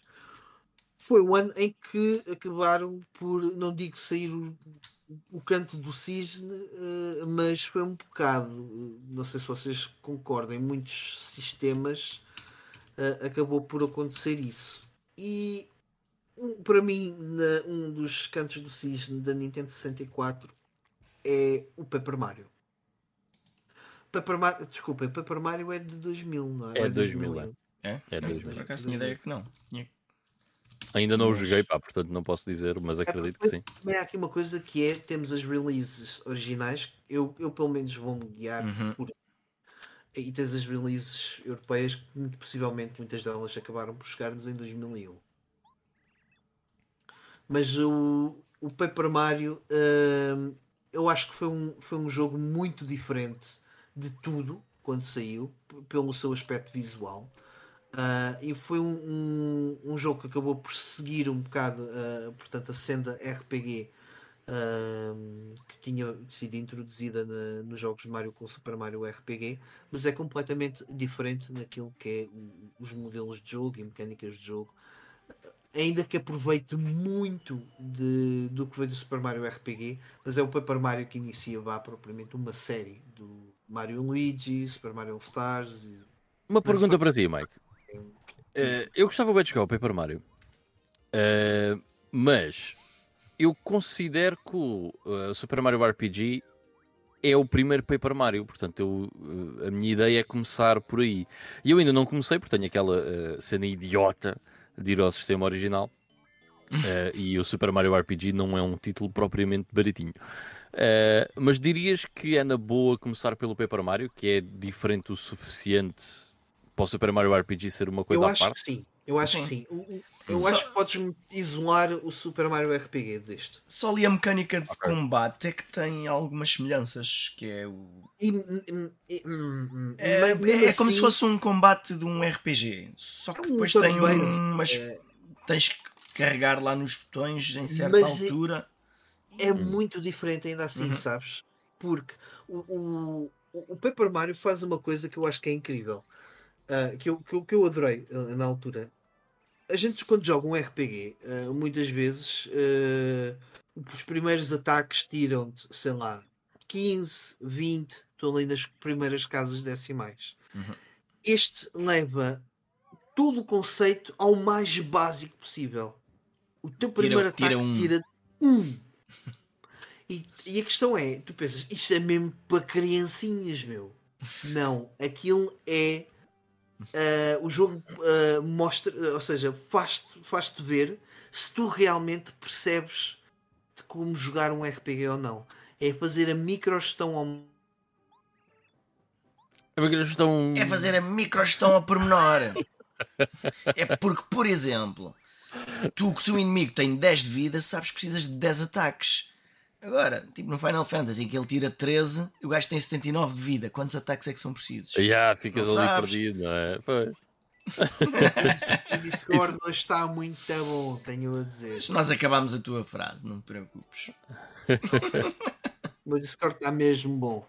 Ah, mas ah, pronto, basicamente eu acho que o, o- a forma como eles depois fazem uso disso é bem inteligente. E depois é, é isso que tu também estavas a dizer, tens os timings.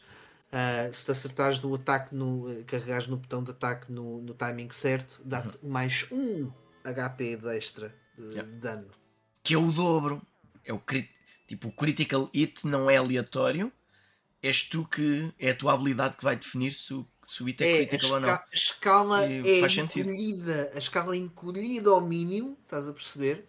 Ou seja, o que também faz com que tu tenhas o mínimo espaço de manobra Uhum. para, para definir a estratégia depois a partir daí. O, o in- o início do jogo é extremamente fácil, é extremamente simples.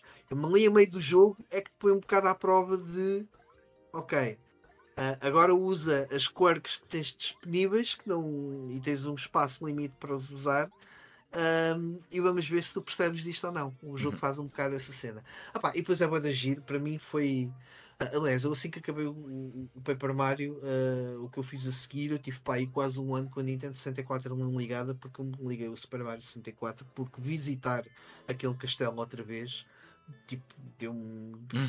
deu uma vibe nostálgica muito forte. Ahm, não apanhei as 120 estrelas outra vez, mas fiquei para aí com quase 100. Ah, e depois deixei, de- acabei por, eh, por deixar aquilo. Olha, o Tsapete estava a dizer, quando falam de ano 2000 é mesmo, é mesmo ano 2000, certo? 2000. É mesmo ano 2000, Tesaro. Mas ele está a dizer, porque em 2001, aí sim foi jogo atrás de jogo que ainda hoje se falam bastante.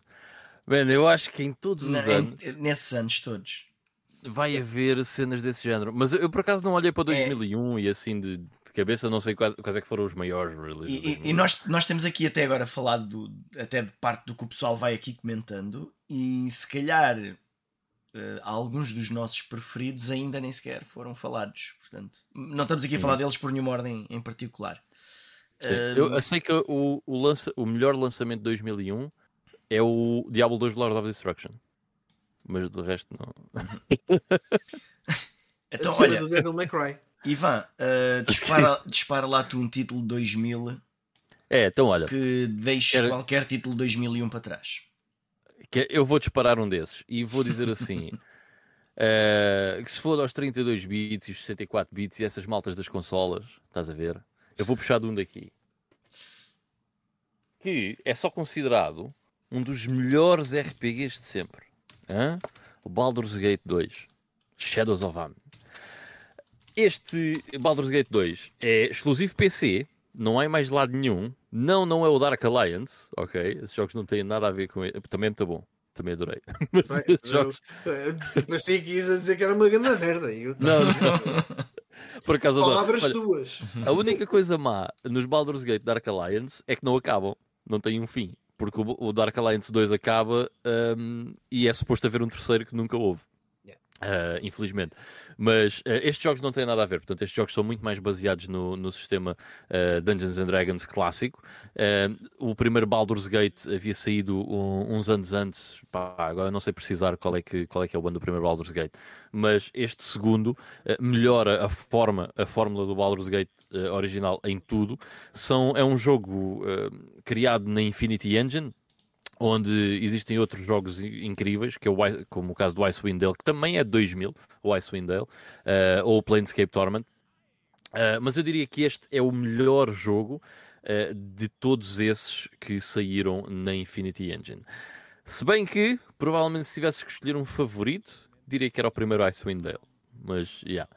Mas, yeah, eu não sei qual é que é a opinião hoje em dia do pessoal sobre o Baldur's Gate, se jogares hoje em dia, eu sei que eles tiveram uma versão enhanced, que até teve agora umas versões de PS4 e não sei o quê, um, mas é, é, é, das coisas mais épicas de sempre. É, é um jogo lindíssimo.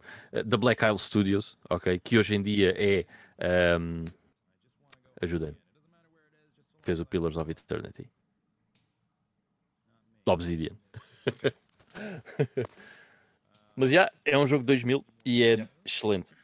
Então... Nunca joguei a expansão, por acaso, que se chama uh, Throne of Bale. Então agora vou eu dar um jogo excelente de 2000. Um... Tony Hawk's Pro Skater 2. Lá. Um... Epá, eu, eu, lembro perfeitamente da primeira vez que vi este jogo na, na casa de lá de um, de um amigo da universidade. Ele normalmente tinha. Eu já não ligava muito a jogos de PC, e ele ligava e ele estava. Ele ligou um jogo que eu nem estava a ver e, e começa a ouvir uma música conhecida. E quando olho para o ecrã, era um tipo a andar de skate. E eu. Qual era a música já agora? Um, epá. Guerrilla Radio, provavelmente. Este, esta mesmo que se está aqui a ouvir. Portanto, tan, tan, tan, tan, sim, Guerrilla Radio. É Guerrilla Radio. Uh, e, um, e, eh, pá, e era uma Quando coisa jogos, fabulosa. Quando os jogos tinham na banda sonora Guerrilla Radio, uhum. uh, mas, uh, mas já também no mesmo ano eu já, já tinha visto também o, o Tony Hawk's Pro Skater 1, mas sei lá, este tinha qualquer coisa melhor. Era tudo melhor.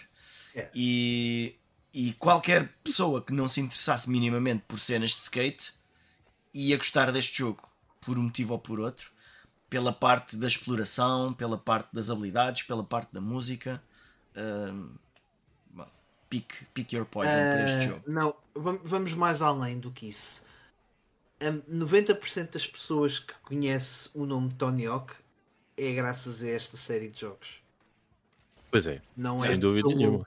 Não é pelo as manobras de skate que o Tony Hawk fez. Quem é o Tony Hawk? Ah, ele fez o Aliás, eu não sei o que é que o Tony Hawk fez. Pá, o gajo foi a primeira pessoa no mundo a fazer, fazer o... 960, foi isso? Sim, três não. voltas. Não, okay. acho que mais. Não, não foi o 1080. Não? Ele fez, acho que não. Opa, ah, foi a alcunha Birdman, acho que veio daí, não foi? Não, isso 1080 é no snowboard, meu, não é no. Ah, mas acho que, acho que eram três. A, a primeira pessoa no mundo a fazer três voltas. Vá, acho que 360 vezes e 3. E mesmo assim, eu por acaso, entretanto, já, vi, já houve mais pessoas. Ou talvez menos, vá, duas voltas e meia, se calhar era isso. 940, que, 960, sim. uma coisa assim. Um, uma coisa que hoje em dia até eu faço, né? Não, não, mas já vi, já vi uma, uma das noites de insónias que eu tive que estive a, a, tentar perceber a importância de Tony Hawk e o que é que ele fez e quantas pessoas é que depois conseguiram fazer a mesma proeza. Opa, entretanto, até miúdos de 14 anos fizeram isso. No entanto, uh, não, não fizeram como o Tony Hawk fez, ou seja, com a, os, o half pipe, com aquele, o half pipe daquele tamanho, percebes? Uhum, yeah. Fizeram em half pipes maiores, com muito mais balanço, portanto acabaram por ter. Claro, uh, esses, e além esses, disso, esses miúdos fizeram isso com a possibilidade de ter muito mais air. Mais uma expressão que eu aprendi com este jogo. Não, e depois é outra coisa que é o facto, por um lado, tens menos balanço porque és menos pesado, por outro lado, o facto de seres menos, menos pesado também dá-te muito mais espaço de manobra para, para, para não ir logo, ou seja, a gravidade não te puxa ah, e... da, da, da, mesma maneira. E possivelmente o sistema das rodas e os relamentos As nem é bem a mesma coisa do que na altura. Portanto, agora aquilo Bem, provavelmente o Tony Hawk- o Tony Hawk havia de ter o, o, o melhor que havia na altura, sim. Sim, Sim, sim, sim, sim. Uhum. Não, mas o Tony Hawk foi, foi muito importante para o skate e obviamente todo. Epá, e é. O Tony Hawk é tipo. de- é, é um gajo que merecia tipo um, um Nobel da Paz. É dos gajos mais porreiros, das, das personalidades mais porreiras que tu podes ter eh, no mundo. É paz de alma de corpo inteiro. É mesmo muito fixe. Se vocês eh, tentarem perceber quem é o Tony Hawk, a pessoa, o skater, tipo, toda a gente vai curtir dele. É, é mesmo um gajo, mesmo boa onda. Uhum.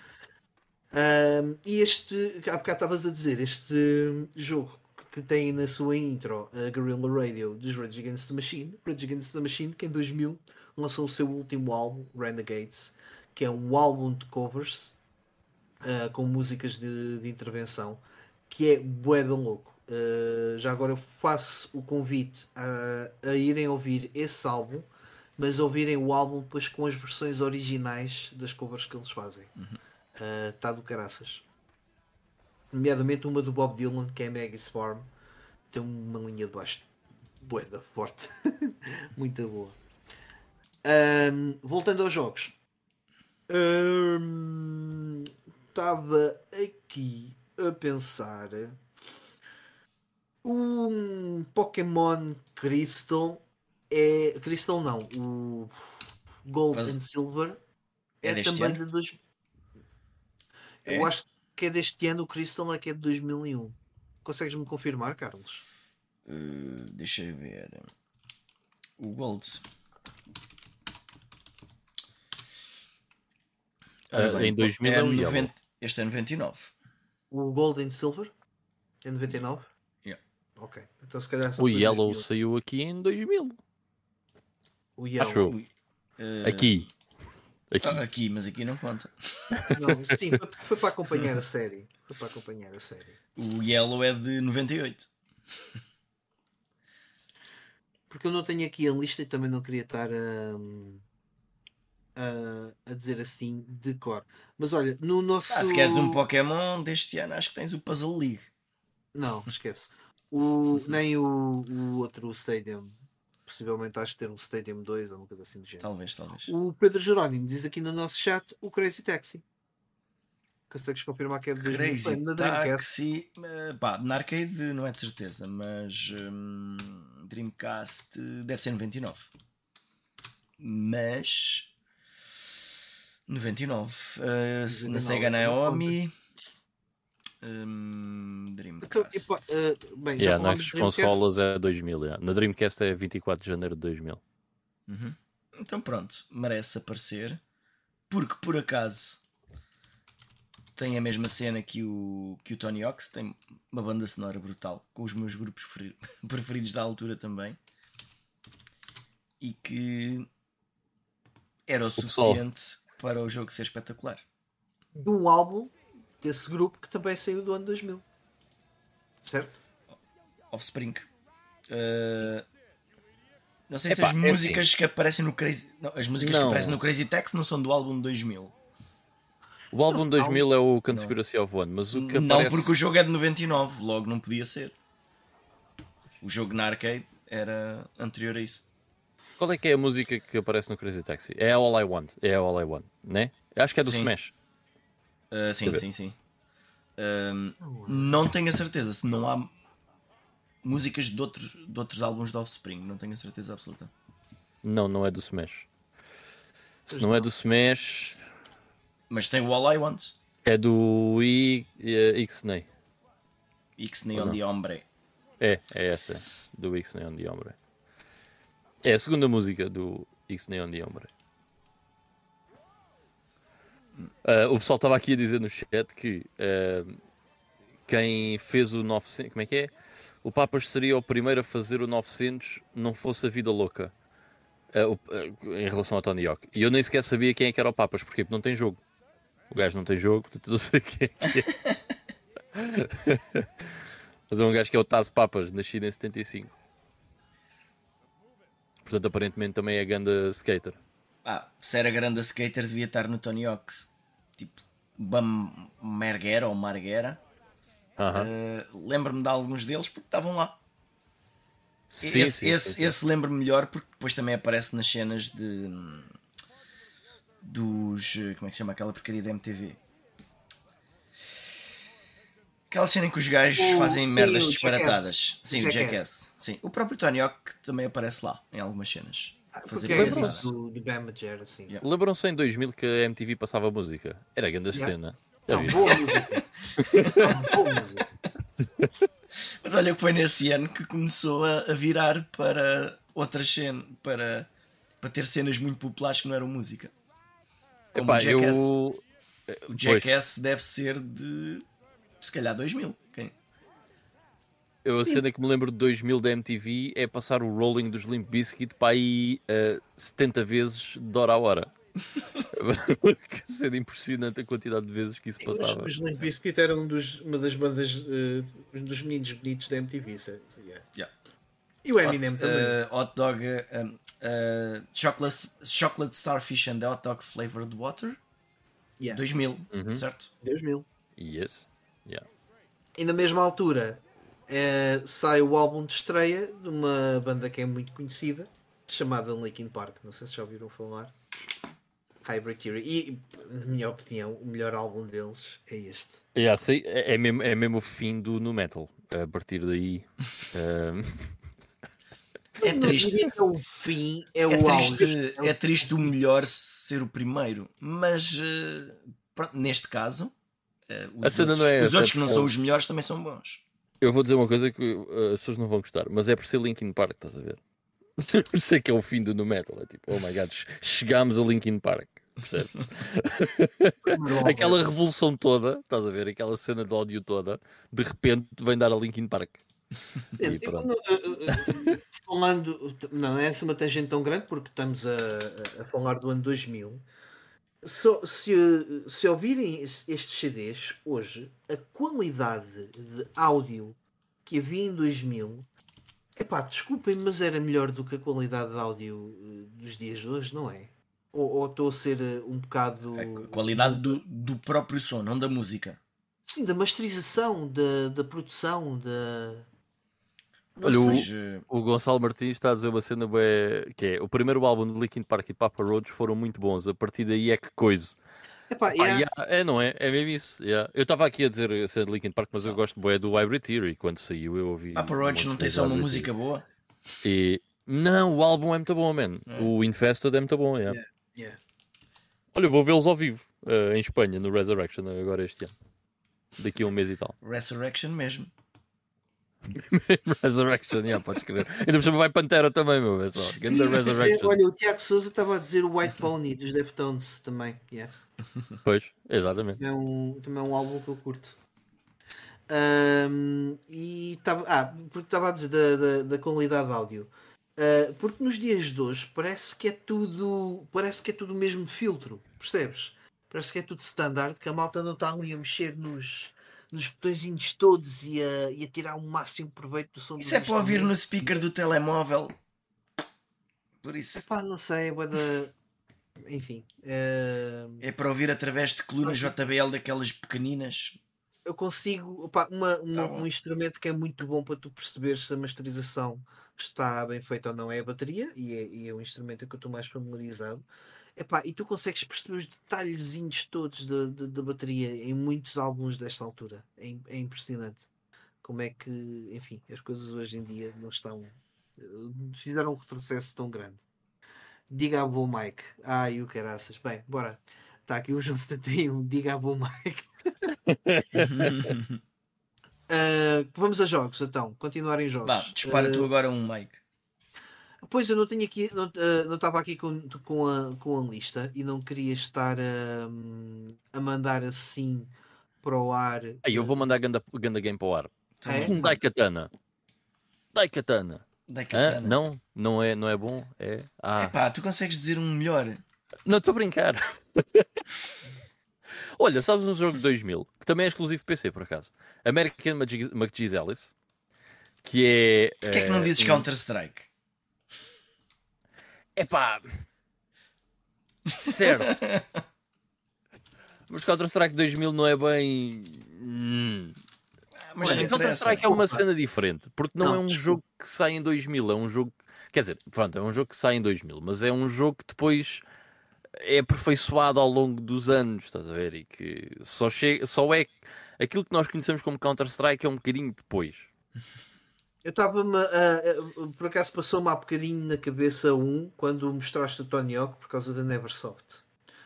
É o Spider-Man. Spider-Man. O Spider-Man do ano 2000 é um jogo do caraças. Eu não, quem é que, ah, foi, no, foi na taça dos videojogos, aqueles gajos a dizerem que, enfim, tipo blasfémia, a dizerem que, que Spider-Man não era assim um jogo tão bom. Estão a brincar, só a demo, só começar aquela demo em Nova Man, era ganda game. Era É, ganda game grande- mesmo. é ainda hoje grande game. Jogas aquilo hoje, é um grande game na mesma. Yeah, é não, muito não envelheceu mal. E eu concordo contigo. Quando eu joguei a demo, aquilo era mind blowing. Era uma grande cena. Yeah. Pois, não andam lá eh, pela cidade a passear, né? Mas eh, Andas, andas. Quer dizer, não como, no, não como no Spider-Man 2 Andas do, no do topo. filme. Certo. Andas só no topo do- dos prédios. Uhum. Mas ainda assim, Não- naquela altura, era incrível. não? Não Ah, houve e- um, um jogo como o Spider-Man que conseguisse transmitir aquilo que é Uhum. fazer o web swinging, eh, porque tiveste os jogos 2D, mas pá, eh, acabava por ser muito limitado, percebes? Yeah. Hum. Ah, aquilo que tu vias no- nos bonecos, na animação, ah, não conseguias replicar ne- em, em nenhum jogo 2D. Neste conseguiste replicar. Ah, e Estava atenção, isto, isto não é o Spider-Man de movie, é, portanto, é antes, antes desse, antes do filme. É antes, sim. Ah, esse jogo também tem uma sequela. Tem um Spider-Man 2 entre Electro, se eu não me engano. Não é tão bom. Que não Pois é, acredito.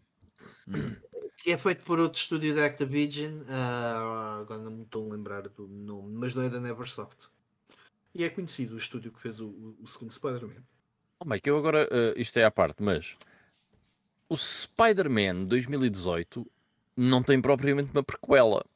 Estás a ver? Sim, Portanto, podes jogar. Eh, é um grande jogo e a cena do web slinging que estavas a falar há bocado, nesse jogo é muito, muito, muito bom.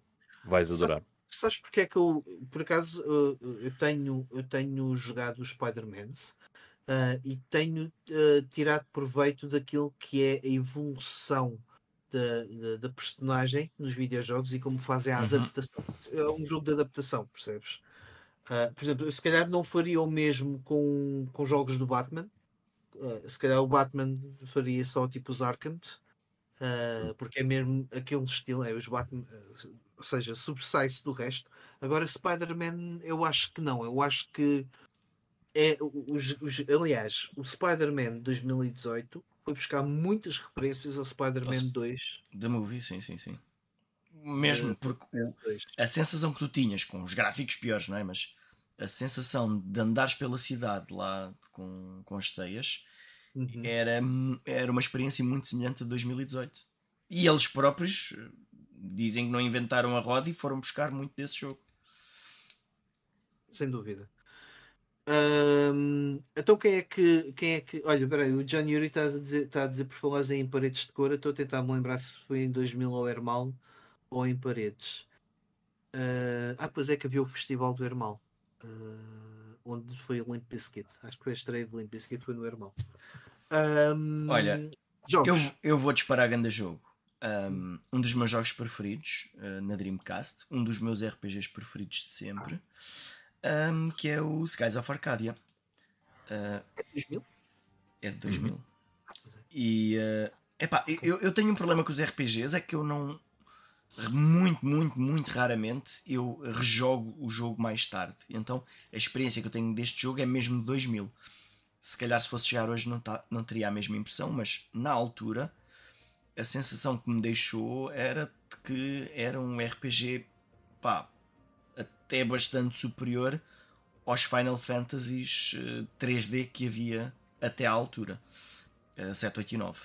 Um, e pá, eu, eu adorava este jogo. O, o setting fazia-me lembrar muito de, daquela luta contra o, contra o Império da, da Guerra das Estrelas, tinha ali algumas semelhanças uh, que era algo que eu, que eu gostava bastante. A parte da exploração, havia muito do mundo para descobrir.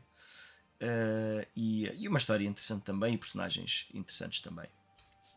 Pronto, é, é um RPG que, que, se calhar pouca gente jogou, porque não, não é dos jogos mais fáceis de arranjar. Isto havia para Dreamcast e depois mais tarde para GameCube. Ambos são um bocado pouco caro, imagino eu agora. Uh, e é pena não haver uma versão mais atualizada deste jogo. Chegaram Man, a jogar o isto? meu o meu custou-me uma bateria inteira, vê só, uma bateria digital inteira. Pois foi. True story. True story, confere. Confere. confere.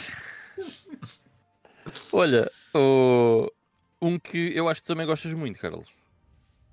Uhum. Red Alert 2. Yep. Yeah. Eu venho aqui defender o PC, né? Já ia falar de consoles, eu venho aqui defender o PC. PC, PC, PC. uh, este jogo era muito bom, meu. Eu joguei muito este jogo. A campanha é boa da fixe no Red Alert 2. Tinha missões bué loucas. Tinha, teve a introdução do, dos nukes, uh, que, que, que, era uma cena, um efeito visual no Red Alert 2 na altura era bué, impressionante. Um, epá, e as duas campanhas eram muito loucas. Tinha aquelas um, sequências em FMV, não é? Nem, nem full motion video, era live action, que eram bué da cheesy, mas ao mesmo tempo eram engraçadas e tinham personagens engraçadas. Tipo a Tânia no, no Red Alert 2 é, bué, é uma personagem bem engraçada. Uh, pá, e tinha muitos momentos em, uh, engraçados. E tinham, na altura, para a altura, uns gráficos num RTS muito, muito, muito bons. Mesmo muito bons. É curioso que tem um estilo gráfico bué próprio eh, se vocês hoje forem jogar o Red Alert 2, uh, não há muita coisa que imite uh, o estilo eh, do Red Alert 2, que é interessante. Uh, pá, foi, foi um jogo muito bom. Eu gostava muito do primeiro. na altura, mas este 2, sem dúvida, é o meu Command Conquer favorito. E gosto mesmo muito dele. É muito fixe. Posso continuar no PC? Dá-lhe. Força. Então, aliás, vamos fazer uma adivinha, até mesmo para o pessoal do chat. Um jogo que saiu no PC foi o primeiro jogo de uma grande série e de uma série com hum. muitos jogos. E é um jogo de ação, de ação furtiva. Uh, Metal Gear. Não, não foi Metal Gear, jogo. Metal Gear saiu no PC nesse ano. É a sequela do original ou é o primeiro de uma série? O primeiro de uma série. Estás a falar do Deus Ex? Não. Que, mas também podia hum. ser. Bah, stealth, ok. Ah, o Whitman? É... o Whitman, exatamente. Hum. Codename 47. Yeah. Que eu acho o Whitman, quando Ganda sai, corrija-me se eu estiver errado, mas foi um jogo bem complexo na altura quando, quando saiu. Sim, eu lembro-me até ao início, eu joguei o Whitman Codename 47 quando ele saiu e eu lembro-me do início ser um jogo que eu não percebia muito bem uh, o que é que eu tinha que fazer e muitas vezes tentava ir simplesmente guns blazing uh, e não, não funcionava. Uh, e foi um jogo que, que era muito metódico, muito mais metódico do que os últimos, por exemplo, agora o Whitman Definitive Edition e estes novos agora que saíram, eram muito mais metódico e muito mais difícil do que esses jogos. Até porque quando dava buraco e tinhas que fazer guns blazing, não era fácil. Não era mesmo nada, nada, nada yeah. fácil. Era um, Era um jogo, muito mesmo... fixe, mano. Tinhas que jogar de uma maneira diferente do, do, do que se calhar estavas habituado noutros jogos. Yeah. E eu, se não me engano, o primeiro Hitman continua a ser exclusivo PC. Eu acho que este jogo não saiu para consolas. Não. O 2 já saiu para consolas. Yeah. Uh, e já agora fica o apontamento: é daquelas situações. O Hitman 2 para PC é muito melhor que a versão de consolas mas mesmo de, de dia para a noite. O, e o Hitman 2 é o melhor jogo da série Hitman, na minha opinião. É um grande jogo, o Hitman 2. Mas este também, este foi, na altura, era muito, muito fixe. Muito diferente uh, daquilo que havia no mercado. Uh, muito à frente, man. Uh, era muito, muito interessante este jogo. E, Grande jogo. Pessoal, a gente ainda nem a metade vai de coisas assim de relevantes para falar. está, é 2000 Olha, do caraças. Eu, eu, vou eu vou disparar o resto da minha lista, assim de rajada, só para a gente despachar isto. O da minha lista, de, de uma seleção mais ou menos curta. Então, ora bem, temos Virtua Tennis, o meu jogo de, de desporto preferido, porque é arcade e há qualquer coisa neste jogo que eu, que eu gosto muito. Deixa, desculpa, deixa-me fazer um comentário rápido. Uma cena que eu achei impressionante no Virtua Tennis, na altura quando havia aqueles, uh, aqueles quiosques com a, com a Dreamcast, dava para ver o, os dentes do, dos, dos, yeah. dos tenistas, meu. Yeah. Para mim é uou, como é que é possível? Os gajos têm dentes. Yeah, Yeah. Mas pronto, era só isso. Um, pronto, e, e, e tinha também um modo tipo carreira com, com, com, com coisas engraçadas e pá, joguei isto se calhar mais horas do que devia. Nos dias de hoje acho que é, é, é justo considerarmos que a série Virtua Tennis foi a, é, é mais completa no que toca a, a jogos de ténis, não é? Ainda hoje. Ah, Ou já não- saíram Não é mais completa, porque há jogos de ténis muito bons Sim. e muito complexos. muito Não tenta, ser uma simulação. simu- Agora, não, tenta, não tenta ser uma simulação. é isso. É, é o jogo mais, de ténis mais divertido de sempre, sem dúvida nenhuma. e mais fácil de pegar e pá, tu consegues sem nunca ter jogado o jogo pá, consegues mais ou menos Sem coisa. de ténis, consegues gostar de Virtua Tennis, acho eu. Sim, sim, sim, sim. E aproveitas e aprendes as regras do ténis. Pá, olha, outro jogo hum, que eu joguei muito, uh, Marvel vs Capcom 2, na, na Dreamcast também. Uh, eu na altura já não jogava muitos jogos uh, de luta deste género e, hum, pá, e este jogo fez-me voltar a jogar. Eu, eu deixei de gostar quando os jogos se tornaram muito flashy, tipo com aqueles combos, mas neste era.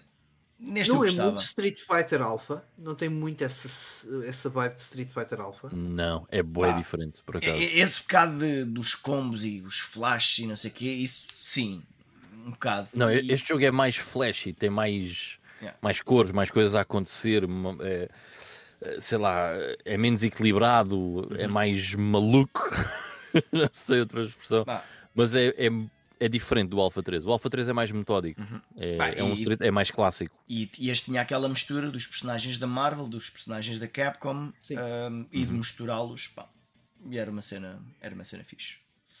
Um, e por aqui só mais um, também Dreamcast, Grandia 2.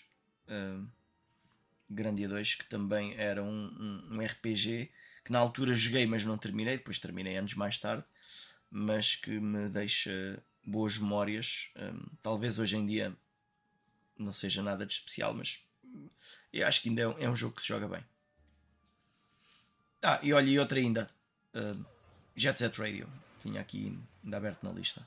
Yeah, por acaso um ia, ia 2000. fazer assim, ia disparar esse. Mas vá. eh, Jet Set Radio também joguei o ano passado e, e é um jogo que envelheceu muito bem. Melhor, vá, visualmente envelheceu muito bem, também muito devido ao style shading. Uhum. Eh, mecanicamente já nem tanto. eh, Yeah. Mas também percebo mais ou menos o que se calhar a SEGA estava a tentar fazer na, na, na mecânica, ou seja, tentar aproximar aquilo que seria andar de patins com uma, uma, uma cena mais arcade, mas todo o estilo do Jet Set Radio é mesmo bué, final dos anos 90. Ah, Aquela cena dos os tags, o, o- portanto, o- como é que se diz? Ah, não, os tags. a cena de-.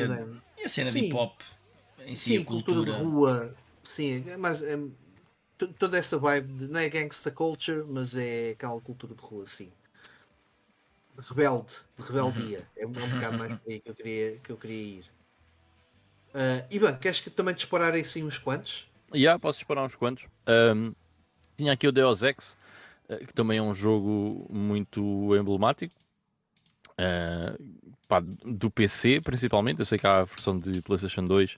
Eh, Não sei se há para outras consolas, acho que é só para PlayStation 2. Mas eh, a versão que realmente interessa é a versão de PC. É um sucessor espiritual daquele, daquele excelente jogo mítico do System Shock 2. Uh, portanto, foi um jogo muito importante em 2000, um jogo que mistura ali a, a cena FPS com uh, uma narrativa muito complexa, o sci-fi um, e um pouco de, de, de. RPG no fundo. Uh, Também sim, uma espécie de cyberpunk, mas que mete ali muito de RPG no meio de, de um FPS que na altura não era muito comum. Uh, depois ainda tinha aqui o American McGee's Alice, que mencionei há bocado, que é um platformer bem interessante, também exclusivo PC, uh, que É, basicamente é um recontar da Alice no País das Maravilhas uh, com uma temática assim toda um, emo, gótica, whatever. É um jogo engraçado com uma. uma, uma, ai, uma como é que se diz? Uh, com um aspecto interessante, pronto, um, um retail assim dark de, de, do, do conto clássico. É giro. Uh, teve uma sequela na PlayStation 3 e na Xbox 360 chamado Alice Madness Returns, que é um muito bom action platformer, um, muito criativo e que ainda é bem longo. Eu lembro do jogo ser uhum. bastante longo.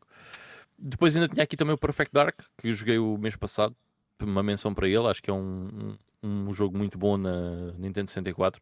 É um, é um FPS, e, para ser sincero, um FPS uh, como o Perfect Dark em 2000, se fosse no PC, era um jogo completamente banal, banal. não era nada de especial. Mas no contexto de uma Nintendo 64 uh, faz muito mais sentido. Aliás, tu tiveste, não é bem a mesma coisa, mas vá, tiveste um hum. FPS, uh, eh, pelo menos se calhar com o estilo visual semelhante, que foi o The Operative. No One Lives Forever. Ah, sim, No One Lives Forever. Yeah, esse nunca Passou joguei. um bocado ao lado. Esse nunca joguei. Mas pronto, no, no, contexto de uma Nintendo 64, o Perfect Dark é, é um bom achievement para o ano 2000. Uh, eh, sendo um FPS de consolas que na altura uhum. ainda não era algo Sim. tão comum quanto isso. E um, ia se calhar a melhorar um bocadinho a fórmula do, do GoldenEye. Do GoldenEye, sim, sim, sim. Uh, tinha ainda aqui também um, o TIF 2 da Metal Age. Portanto, o primeiro TIF uh, sai uns anos antes, uh, não tenho bem a certeza, mas quer dizer, acho que até foi 99. Uh, Deixa-me só confirmar aqui por curiosidade. Uh, 98. O TIFF da Dark Project sai em 98. Uh, este Metal Age uh, é o segundo. Foi. Pá, este jogo, na altura, lembro-me de ter muita publicidade e de toda a gente que falava do jogo nas revistas dizia que o jogo era fantástico. Eu nunca joguei o TIFF 2. joguei o primeiro e nunca acabei. Portanto, é daquelas séries que eu gostava muito de, de pegar do início. Mas o TIFF 2 dizem que é dos melhores jogos de PC. Há quem considere dos melhores jogos de PC de sempre. É mesmo muito, muito, muito fixe. Eu não tenho assim tanta ligação quanto ele, mas é. é mantém a fórmula do primeiro, portanto, é um jogo na primeira pessoa com um setting uh, fantasia medieval.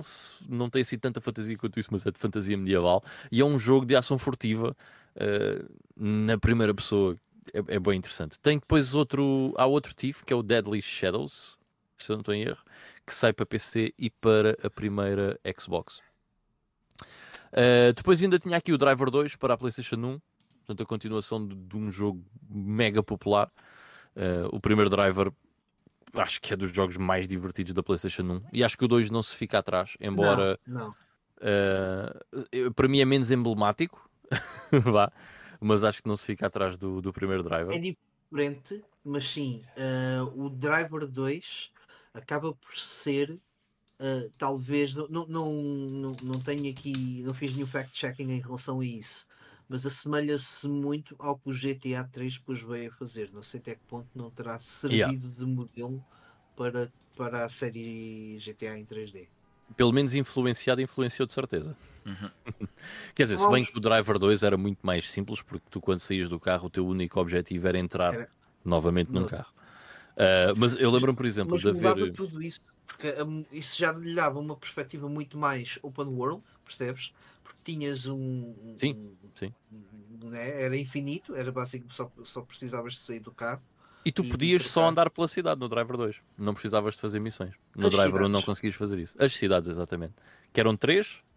Eram três, não eram? Acho Era, era hum, aquela, a, a banda, lembra-me que era a banda que podias andar.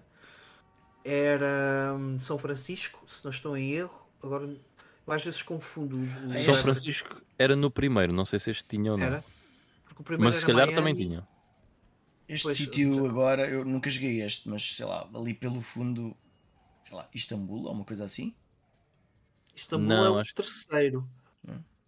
O terceiro andas em Istambul. mas este eu, sítio onde ele está aqui não parece ser desses sítios que disseram, deve ser o, o outro. Eu acho que é a Havana, é isso, se não estou em erro. É capaz. É. Um, mas uma coisa bem engraçada, eu lembro-me que, pronto, lá está, dava para pa pegar noutros carros, né? Quando podíamos sair e pegar noutros carros, e havia um carro que tu tinhas que fazer lá uma cena, era tipo um, um secret, não é? Entravas lá para um sítio, que aquilo acho que era tipo um parque de estacionamento, ou o que é que era aquilo, Uhum. ah, e lá davas com o carro ao fim de um tempo de andares lá numa coisa meio labiríntica, ah, e a cena de poderes sair de um carro e meteres-te no outro, que era um secret, ah, opa, era uma sensação engraçada na altura. Eu achava, achava bem da piada aquilo, não havia outro jogo que oferecia algo desse género. Em termos Era de história, a, a história dos drivers era bué, era mesmo aqueles policiais dos anos 70, Starsky and Hutch, mas mais sério até. Eh, as Ah, cutscenes eram brutais. Não me lembro de nada da história dos, dos drivers.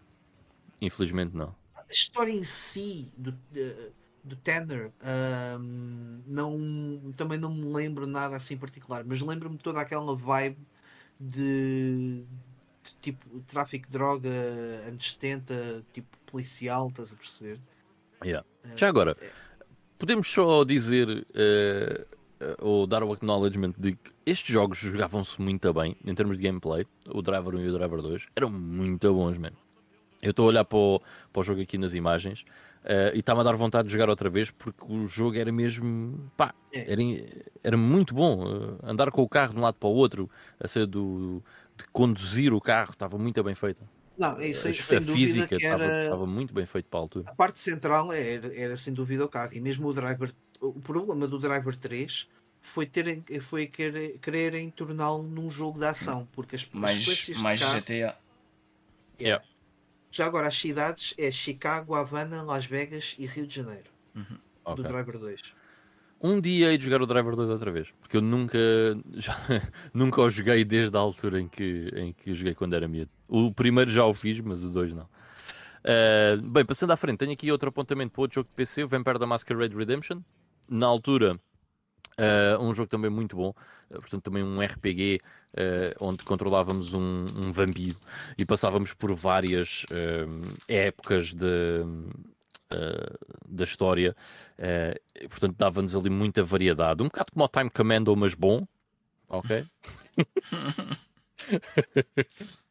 Mas era um jogo muito interessante para a altura. Ah, depois ainda tinha aqui mais o quê? Ah, o Vagrant Story. Nós não falámos do Vagrant Story, acho. e aqui Eh, já, já não. também em RPGs o Grandia 2 O Grande 2 o Sim. Carlos mencionou há bocado. ah, Sim, não, falei ali só um bocadinho. O Vagrant Na Story, por acaso, acho que ainda ninguém tinha dito. Mas o Vagrant Não, não, não. Story. eh, eu, não, eu nunca joguei o Vagrant Story, portanto não, não sei dizer nada sobre ele. Só sei dizer que é muito conhecido e aclamado por ser um excelente jogo, mas não, não conheço o jogo de todo. Tem uma sabes que o, quando o Final Fantasy XII saiu ah, ou seja ah, o estilo artístico dos dois jogos são bem semelhantes tem uma Hum. coisa Então, este jogo passa-se em Ivalice, que é o. Yeah. É o mesmo local mundo. Ah, ok. Sim, sim, sim. sim. Yeah. Portanto, Bem, e faz sentido, não graficamente, é? este, graficamente este jogo na PS1 era um potente do caraças, meu. Uhum. Uhum. Era, era mesmo muito, muito bom. Ah, Notava-se, ou seja, não era uma coisa que tu dizias, isso é incrível como é que isto está correndo na PS1, não vou tão longe, mas é mesmo o, o topo dos topos que, do que aquela consola conseguia fazer, diria.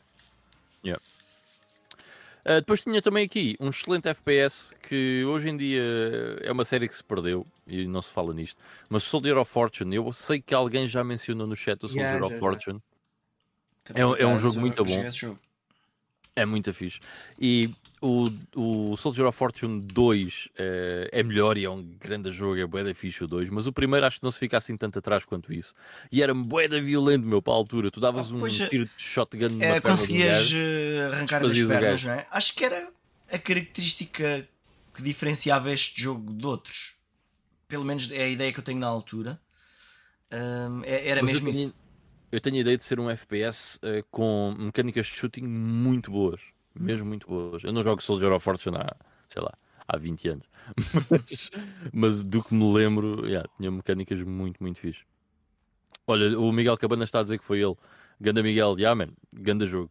Eh, é mesmo muito fixe. Ainda bem que mencionaste. Eh, eu por acaso tinha aqui, mas fico contente quando mencionam a série Sol- Soldier of Fortune. No segundo, então, quando matavas um gajo, podias ir lá com a faca e começar a desmembrá-lo. Tirar as pernas. Até tinha ideia que neste também dava para fazer isso. Se Eu acho que não dava até certo ponto. Eu acho que no Qual 2 f- era mais hardcore. Ah, talvez, não desse, tenho certeza. talvez desse para cortarem mais postas. Exato, acho que era por aí. yeah. Era grande game. Eh, tinha aqui o Icewind Dale, mas acabei por tocar um bocadinho nele há bocado, mas basicamente é, um, é, é a mesma coisa que o Baldur's Gate, ok? É o mesmo sistema do Baldur's Gate, é, tem tudo similar, mas é outra história, outro setting. É basicamente isso. E eu acho que é o meu jogo favorito ehm, dos dois. Eh, eu por acaso há bocado não mencionei, mas outro jogo da Infinity Engine, que é o meu favorito da Infinity Engine, sem dúvida nenhuma, Planescape Torment. Grande jogo, mesmo muito, muito bom. Ainda sai em 2000 o Dragon Quest VII, que eu tenho aqui, só que ele sai antes, portanto isto é a release americana, portanto fuck it. Eh, o Dark Cloud também sai em 2000. Uh, japonesa, exatamente. Uhum. Eu não conheço o jogo, eh, nunca o joguei, portanto não. É, é fantástico. Ah, o, o, Este o, ano, é. o ano 2000 não tem fim. Não. Eu- eu- Ah, é- será, que, Yeah, yeah. será que os developers pensaram: epá, o mundo vai acabar, pá, vamos lançar os jogos já. Os jogos bons, as, as ideias boas que tínhamos, pá, mandamos já embora. Antes que isto acabe. é Pá, eu- capaz. Eu meti aqui o Shenmue porque, come on, 29 de dezembro de 99 e release europeia em 2000, Certo. é pá, é um jogo de 2000, Ah, É, praticamente. 2000, vamos considerar. Mas é um jogo É. revolucionário, pá, é- fez muita coisa que depois foi aproveitada por, por muitos outros jogos que vieram a seguir. Eh, é um dos grandes O- marcos da O SEGA. Open World, portanto, acaba por eh, nascer aqui. Sim, sim, sim, sim. Quer dizer, Sim, eu percebo o que estás a dizer. É, é- é diferente. tens o. com, eh, e ter as coisas para fazer, como aqui vai estar na arcade e acabou de jogar. Eu acho que não há um Super jogo antes, antes de Shenmue que fosse tão ao detalhe naquilo que é uma simulação de vida de alguém Sim, como, como, como o Yu Suzuki fez aqui. sim, sim, sim. Uhum. Uh, mas uh, um pequeno apontamento: uh, se querem ver a cena da história dos Open Worlds eh, ou um jogo tipo Shenmue que sai antes do Shenmue, existe um jogo de obscuro japonês que se chama Misurna Falls, uh, que sai em 98, se eu não me engano, para a PS1. uh, que já faz uh, algumas coisas que o Shenmue viria a fazer depois em 2000. Mas é um jogo Acho muito que mais. falámos, não obscuro. falámos disso num, num back in the day qualquer. Tenho ideia que já te ouvi falar desse jogo. Possivelmente, não sei, Uhum. não sei, mas possivelmente já o mencionei aqui. Yeah. Misurna Falls. Uh, existe uma translation para para ele, embora não seja muito É boa. isso, é, é- consigo agora visualizar perfeitamente qual é que é o, o jogo, mas falámos, falámos aqui de certeza absoluta. Yeah. Uh, tenho ainda aqui o Medieval 2, que também sai no ano 2000. Mas eu não joguei primeiro. Medieval. Yeah. Eu também não. Uh, é um- vai acontecer, mais tarde ou mais cedo, mas ainda não aconteceu. Uh, por acaso, a semana passada, quando eu estava a jogar o Pandemonium 2, lembrei-me do Medieval 2, que é outra daquelas, daquelas sequelas que não se fala assim muito. O Pandemonium, Pandemonium 2 é outra uh, sequela dessas, que é. Fala-se muito do Pandemonium, mas. Quer dizer, fala-se muito do Pandemonium, já quase ninguém fala do Pandemonium, a verdade é essa. Mas é um jogo muito fixe. Só, só nós aqui. Só nós aqui, exato. Mas eh, é um jogo muito fixe. E o, o Pandemonium 2 eh, nem sequer é mencionado, né? Porque às vezes menciona-se o Pandemonium 1 porque é muito Pandemonium. mais conhecido, mas o 2 fica completamente no baú. E é um jogo muito louco, eu curti bué. E estava a pensar exatamente a mesma coisa do Medieval 2 quando estava a jogar eh, o Pandemonium. Que é, lá está, ninguém fala muito do, do Medieval 2. E de certeza absoluta que é um jogo muito fixe porque segue eh, todas as linhas do primeiro Medieval, né?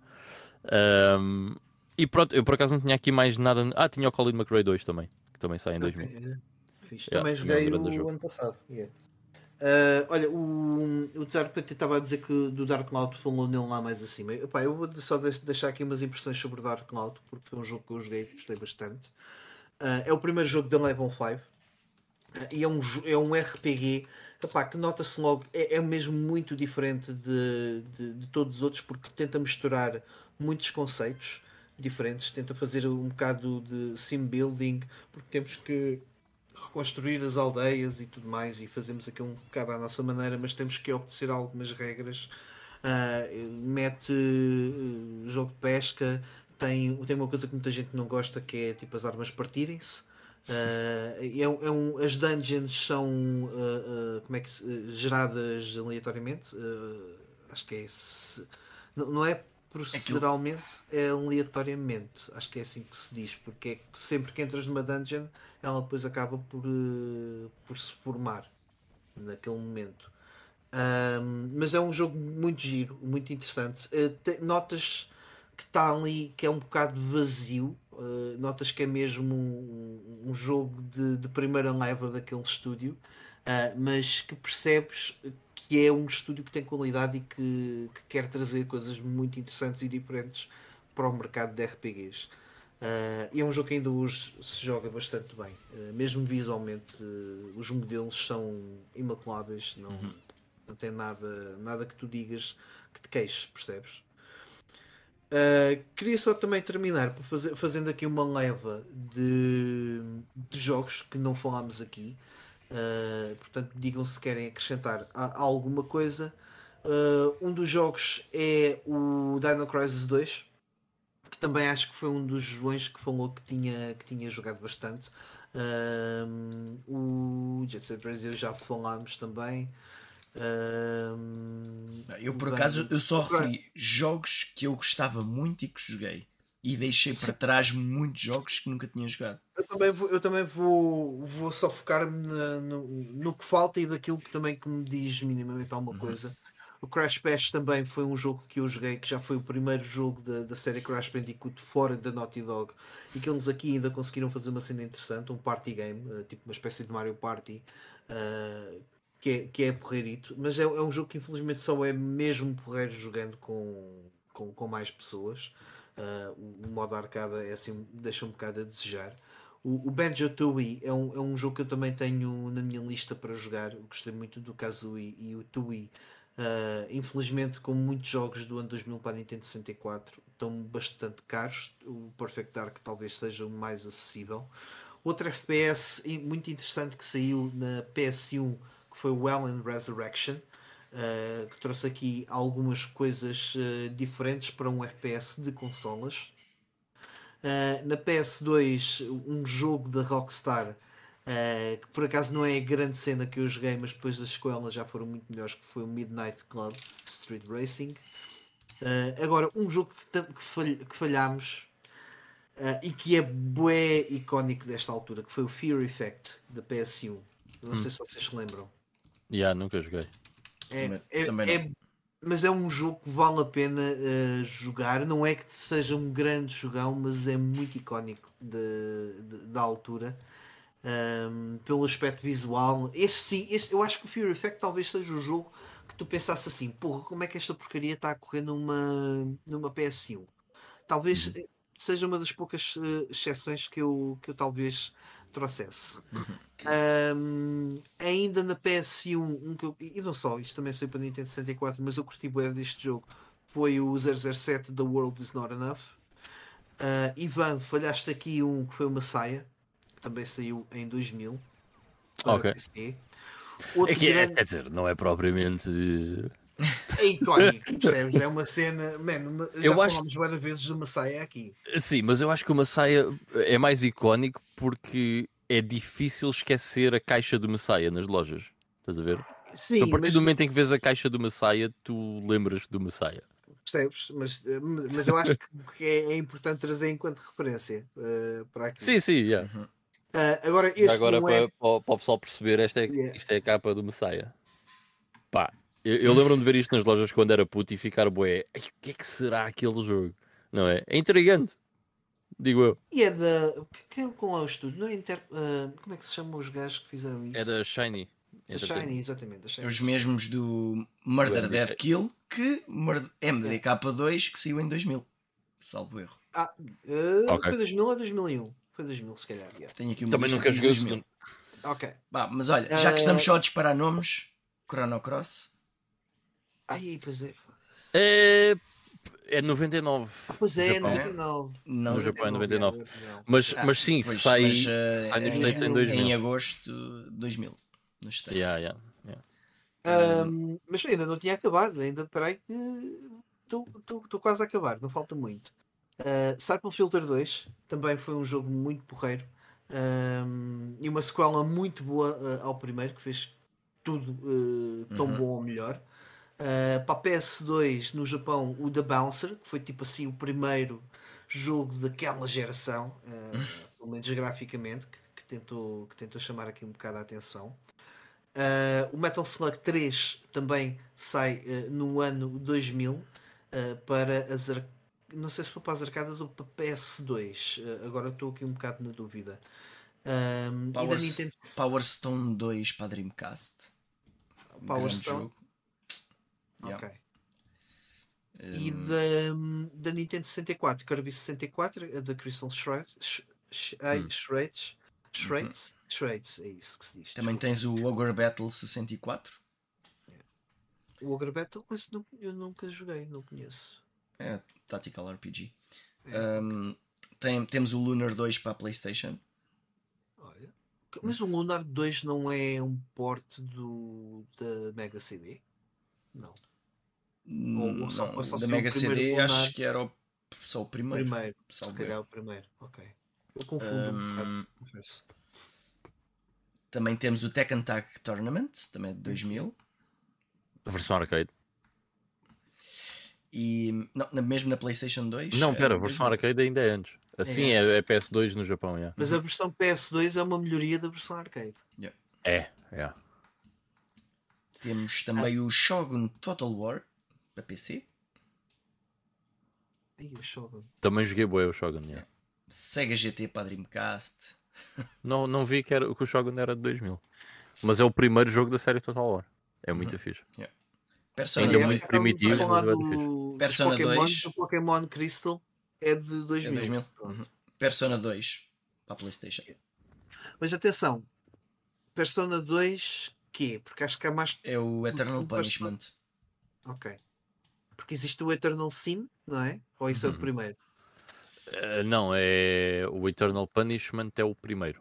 O Eternal é... Sin é o segundo. Mas é Persona 2 também, não é? Espera aí, agora. Eternal Sin. Porque o Persona 2 acho que tem ali qualquer coisa nos subtítulos a mais do que um. Que não, não é Innocent Sin. Uh, não, a cena é, é, há um. Eles não são propriamente sequelas. Uh, são Quer dizer, são, são sequelas, embora seja a perspectiva de outra personagem no jogo, mas são sequelas diretas um do outro. Mas o primeiro é. Tinha ideia que era este. Uh, uh. Yeah, o primeiro é o, é o Innocent Sin. O segundo é o Eternal Punishment, okay. que não, nunca saiu cá. Cá saiu o Innocent Sin na PSP, mas o Eternal Punishment nunca saiu fora do Japão. E saiu na PSP no Japão, mas nunca saiu fora do Japão. Uhum.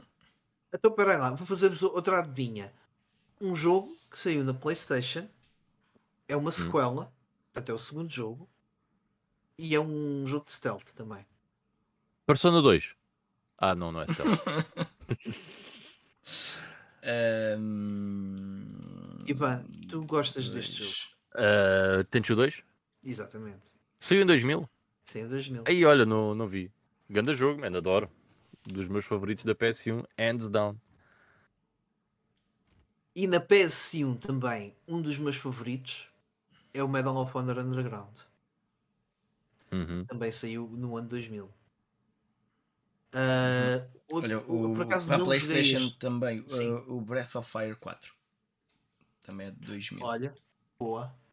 Uh, este jogo não joguei, joguei uh, o anterior uh, e por acaso tenho curiosidade em jogar este, que é o Duke Nukem Land of the Babes. Eu curti bem do Time to Kill, é diferente, mas ao mesmo tempo é Duke Nukem, não, não, não, não, não perdeu nada da sua essência.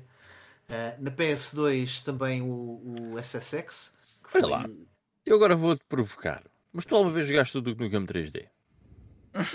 Bem, outra vez, já então... aqui.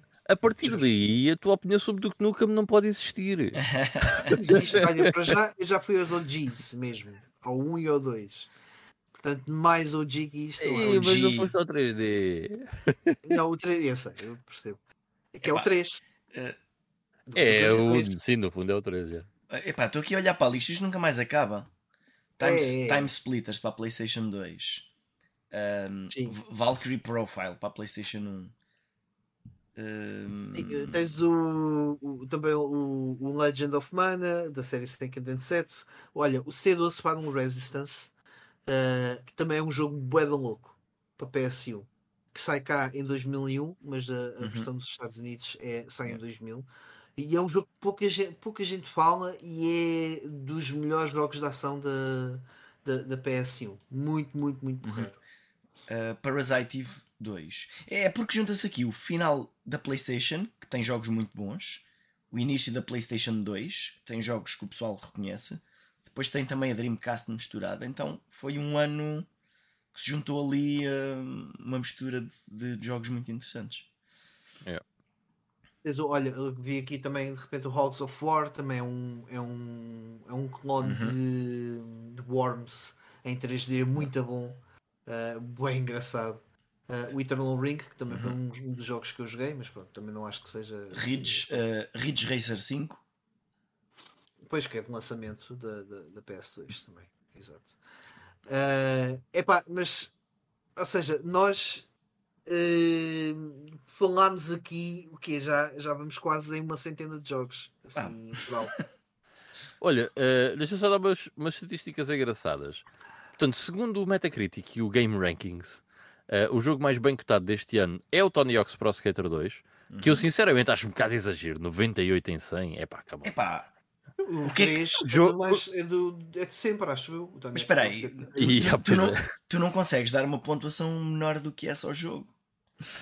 Pois, o jogo não faz nada de mal, isso é verdade. Mas é pá, sei lá, é um jogo de skate, man. É um jogo de. Ih, Estás estás a ser bué, bué racista agora. Estou a ser racista dos skates.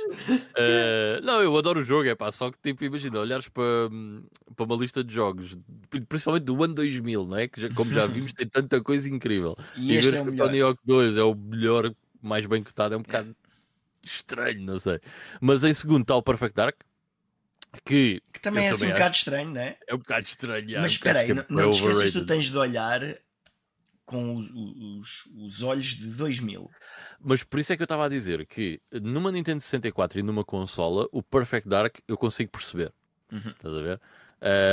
Mas no panorama geral eh, de 2000, o Perfect Dark não é um jogo assim tão incrível quanto isso. É incrível numa Nintendo 64. Uhum. Mas pronto, está mega bem cotado. Não, mas eu estou a perceber, eu, eu percebo o que é que o Ivan está a dizer. Eu acho que o, o- o gaming ou os videojogos eh, em PC eram um bocado postos de parte ainda nesta altura.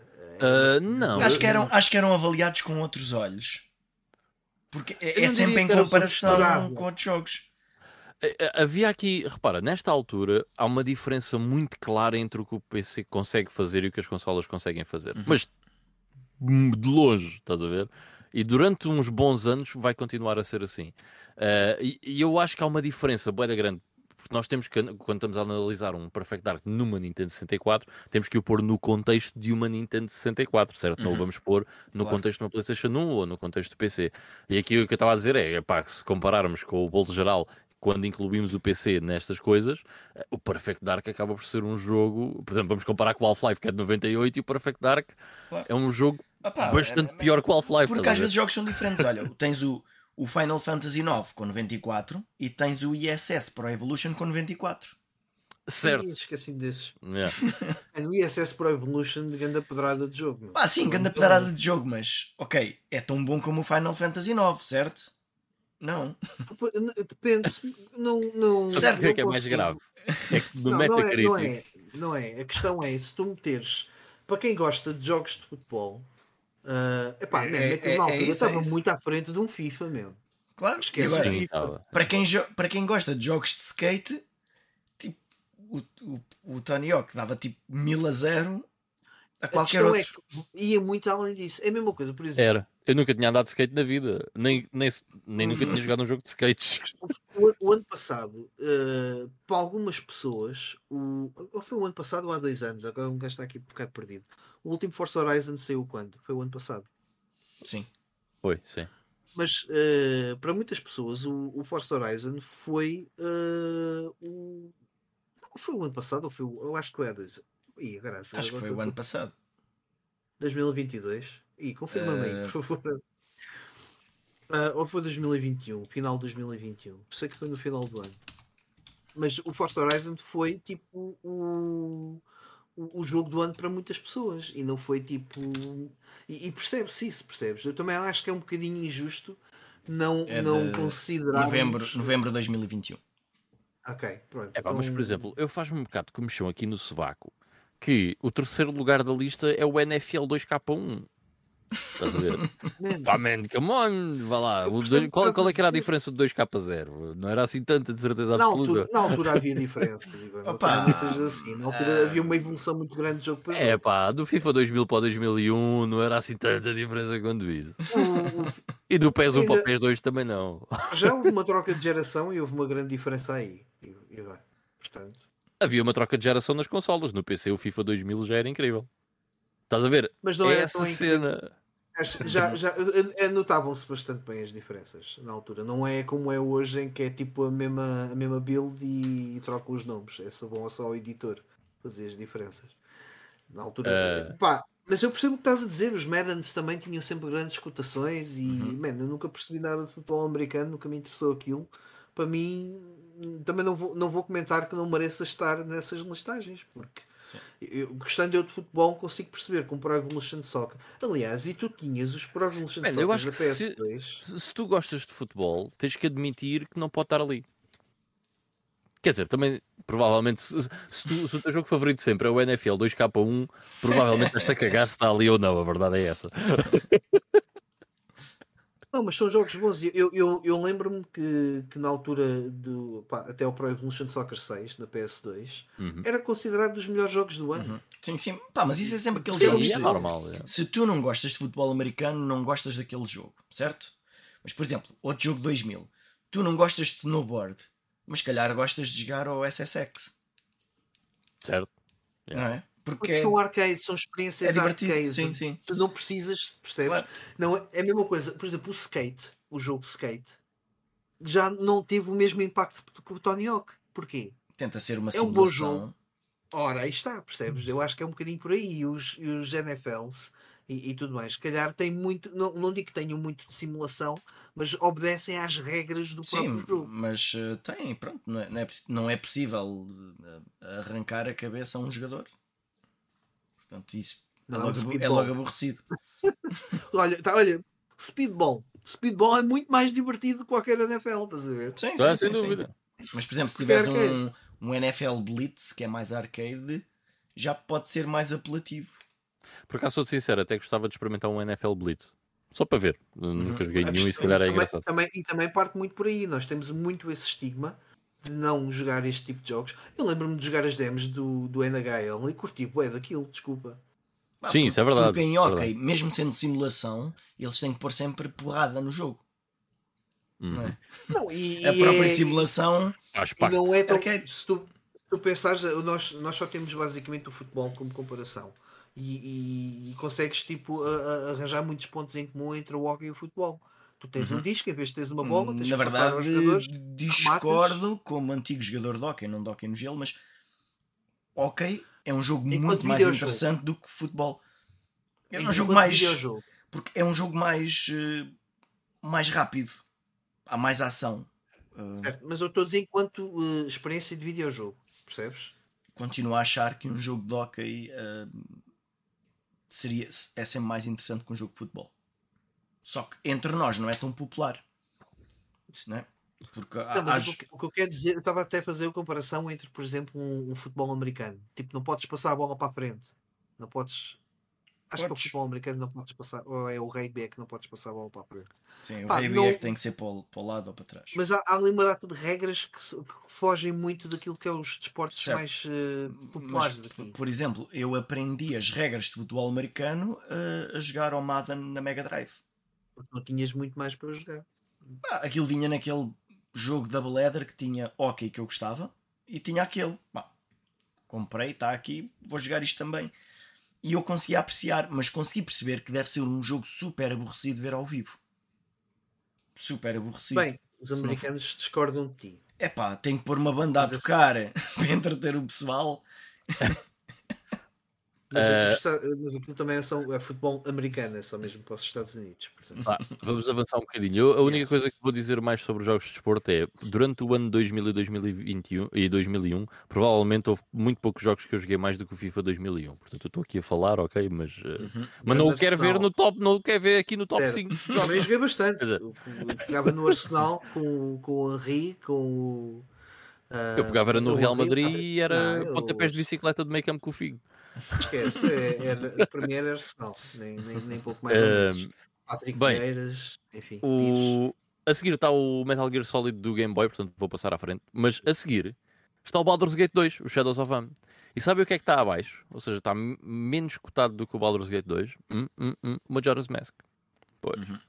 E quantas pessoas é que já jogaram Majora's Mask? Toda a gente, porque é Zelda e não sei o quê. Quantas pessoas é que já jogaram Baldur's Gate? Muito poucas. Olha que não há assim Majora's Mask. Majora's Mask. É, pois. Pá, vocês hoje tiraram o dia Olha- para destruir a minha retórica. Já estou a perceber. Eh, e, e, e algumas pessoas que jogaram porque jogaram na 3DS. Olha, eu Ah, por sim, acaso é. eu, eu joguei no, mesmo no, no Nintendo 64. Mas, eh, enfim, os- o Baldur's Gate 2 é muito bom, ok? So, play it. Eh, só mais alguns nomes que vêm a seguir. Mas, o mas, Majora's Mask, mas é assim, mas, mas tu percebes que o Baldur's Gate é tão desinteressante para muitas pessoas como o FIFA é para tantas outras. Não é um jogo Sim, mas, Eh, que seja espero que divertido para toda a seja- gente. Eu espero que não seja ninguém que esteja a ouvir este podcast. Pá, mas é, é, pá, é- eu, eu percebo, eu percebo. E o Baldur's Gate, eh, estes jogos da Infinity Engine e o Baldur's Gate são RPGs bué hardcore. A Uhum. verdade, a verdade é essa. Não é toda a gente que tem a paciência hoje em dia para jogar um jogo destes. Ahm, a seguir Resident Evil Code Veronica, eh, Final Fantasy IX, já um bocado mais cá para baixo, portanto 1, 2, 3, 4, 5, 6, 7 em sétimo. A seguir veio o Chrono Cross, Jet Set Radio e eh, o Rayman 2, The Great Escape. Que é engraçado que a lista que eu estou a ver do, do- da Metacritic dos jogos 2000 não é exatamente igual à tua. É? Ok. Não, não é. é, é- tá- tem jogos que eu não tenho aqui na minha lista. E, Ok, e há eu jogos tiro- que eu tenho na minha que não estão na tua. Eu tirei os repetidos, não sei se teria alguma coisa a ver. Quer dizer, não, né? Hum, porque uh, há Mas se calhar pode jogos que têm. de- Há jogos que têm poucas reviews e que se calhar uh, uma das nossas listas uh, se calhar tem esses jogos. Pá, eu estou só a ver no, no Wikipedia. Mas Ah, ok. Eu- Pronto, eu estou a ver mesmo no site da, da Metacritic. as consolas mais, mais eh, vendidas neste ano, em primeiro lugar, a primeira PlayStation. Em segundo lugar, eh, o Game Boy. Em terceiro, a PlayStation 2. Game Boy que- Color, possivelmente, ou eles englobam tudo. E englobam É tudo, tudo. já, Game Boy Game Boy Color. Provavelmente ainda tinhas o Pocket no, no mercado também. Eh, só depois é que vem a Nintendo 64 e só depois é que vem a Pobre- Dreamcast. Pobre Dreamcast. Curiosamente, ainda aparece aqui a Famicom com 50 mil eh, unidades vendidas. Que no Bem Brasil, engraçado. ok. Eh, não, devia ser no Japão. É no Japão, já, é no Japão. Yeah.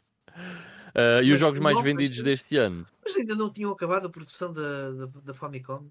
E, e, Que não- ano é que isso acabou? até aí Super Famicom já não vendiam? Olha, queria uma, Vendiam, su- vendiam. queria uma Super Nintendo, acima. não tem.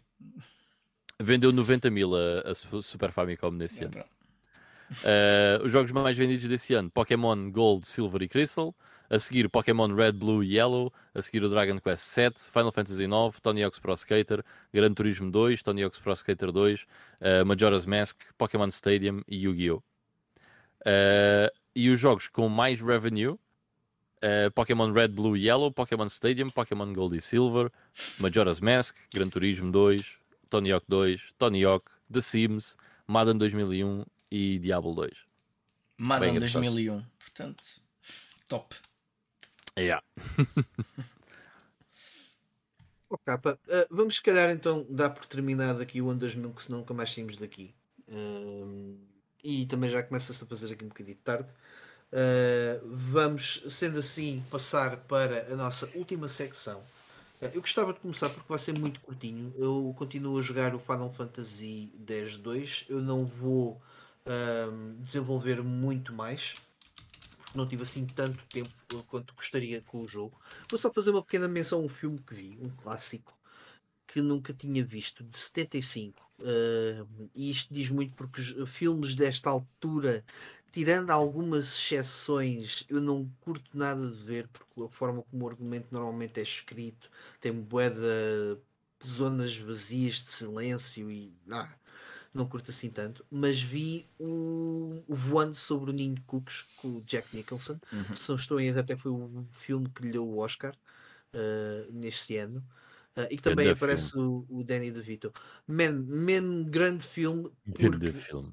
Em termo, naquilo que é a mensagem, que- as mensagens que traz por trás em relação à, à, à forma como se lidam com as, as doenças mentais, os problemas sociais e tudo mais. Parece que não aprendemos nada estes anos todos.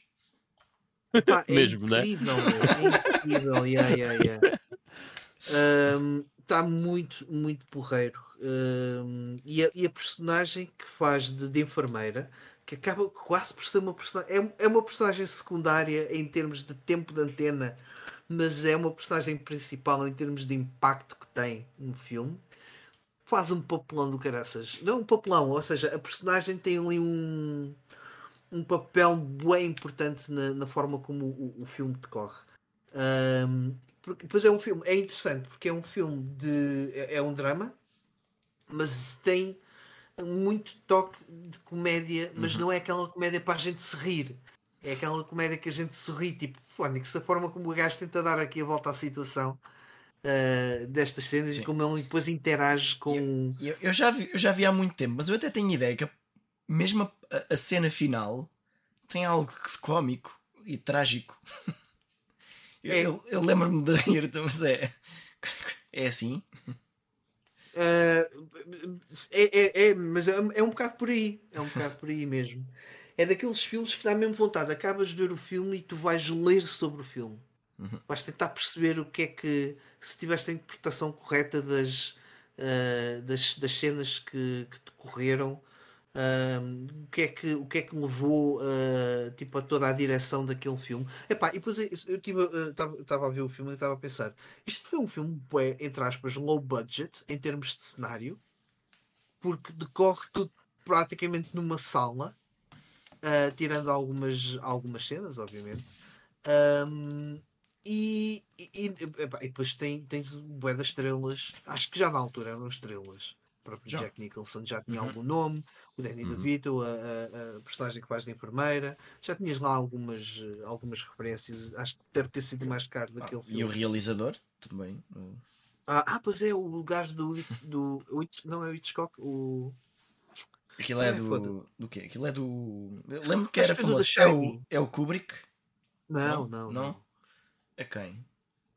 Phoenix. Ah, não, mas é Espera aí. Epá, até vi qualquer coisa com ele há pouco tempo. Mas acho que até há alguém conhecido, mas que já não faz. Não fez coisas durante muito tempo. é daqueles tipo afastou-se assim um bocado à toa. Uhum. Deixa-me só ver assim muito rapidamente. Porque é, é a direção Milos, não quero é a É produção. do. do, do, do, do, do... Diz aqui Milos Forman, mas Milos não é Forman. esse. Mas tenho ideia que é outro. Pois, aqui também Não, estou diz ver. Michael, produção Michael Douglas, mas ah, não. Tinha ideia que era uma pessoa era- diferente. Não era o gajo do Alien, mas, ou do Shiny, ou uma coisa assim. Não é o Kubrick, não. Mas eu também tinha a ideia que havia aqui um, um nome associado muito forte. Mas por acaso não Não. era a ideia que eu tinha que era este tipo. Não, não. Se calhar não. a Wikipédia está errada. Não, não, não digo que esteja errada, mas eu sei que houve um nome assim, boeda forte que teve por trás deste. de- de- Pá, deste... talvez seja do, talvez seja o screenplay dessa pessoa que eu estou a imaginar, ou uma coisa assim já. Eu, se entretanto eh, me vier aqui à baila, eh, eu, eu, depois, eu depois eu digo. Mas isto é só mesmo para dizer, recomendo o, o filme para, para verem. Eh, Às vezes já há mais pessoas que tenham um bocado este preconceito, como eu tenho em relação aos filmes desta época. Eh, vejam, porque vê-se muito bem é- e vale mesmo muito a pena. É um grande filme. Uhum. Ah, e assim passo ah, a voz ao Ivan. Olha, então, eu. eu acabei o Horizon 2 Forbidden West. Ehm, despendi qualquer coisa como deve ter sido para aí 55 horas ou uma coisa assim, mais ou menos, neste jogo. Um, gostei imenso. Acho que é um grande, grande, grande jogo. Vais comprar o DLC? Se me derem uma caixa com não, o CD. Gostei, não, gostei, não gostei assim tanto. Vá. Não, sabes, eu não tenho assim tanta necessidade do DLC. Porquê? Porque ainda há tanta coisa que eu posso fazer uh, que deixei para trás. Uh, depois uh, acabei o main quest, mas já há muitas outras coisas que se pode fazer. Se bem uhum. que eu acho que fiz uma boa fatia das side quests, pelo menos daquelas que foram aparecendo ao longo de irmos fazendo a main quest. Vamos ter uh, um sítio tipo uma cidade nova, uma coisa assim, uh, e, e, vou fazendo as side quests por lá. Portanto, eu ainda fiz muita coisa secundária do, do Horizon, mas tenho noção que há muita coisa para fazer e hum, ainda tenho uma boa parte do mapa que poderia explorar. Portanto, não tenho assim tanta necessidade de ter um DLC para o jogo se eu quiser continuar a jogá-lo. Um, mas se um dia, por exemplo, eles fizerem aquelas edições né, de, uh, com, com, com, o DLC e não sei o quê, e um dia que eu compre isso a 10 euros, se calhar uh, jogo Burning Shores, é assim que se chama? Uh, é isso, é isso. É Burning Shores, yeah. Yeah, talvez. até lá, não.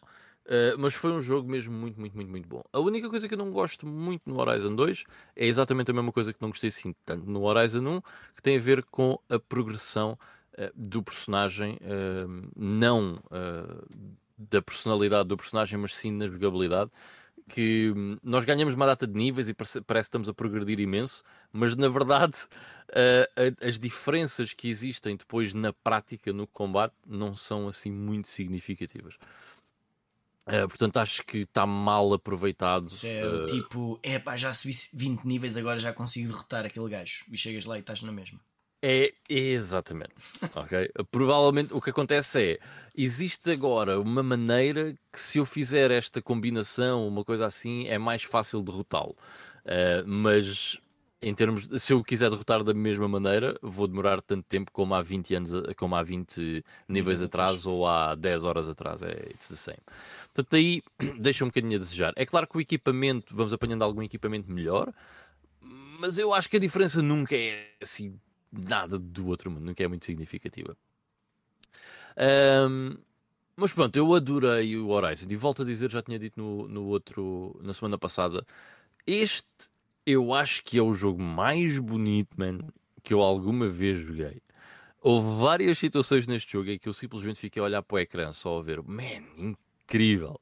Olha o que estes gajos fizeram. Ah, houve uma, uma vez que estava na costa, já mesmo no fim do mapa para o oeste, uh, eu estava lá na costa e estava a ver as ondas. As ondas não são, ou, ou, seja, a maneira como eles programaram o código, ou whatever, queiram chamar, não percebo nada dessa treta, mas aquilo não, não vem sempre a mesma onda, estás a perceber? A onda uhum. depende do que está a acontecer no, no jogo.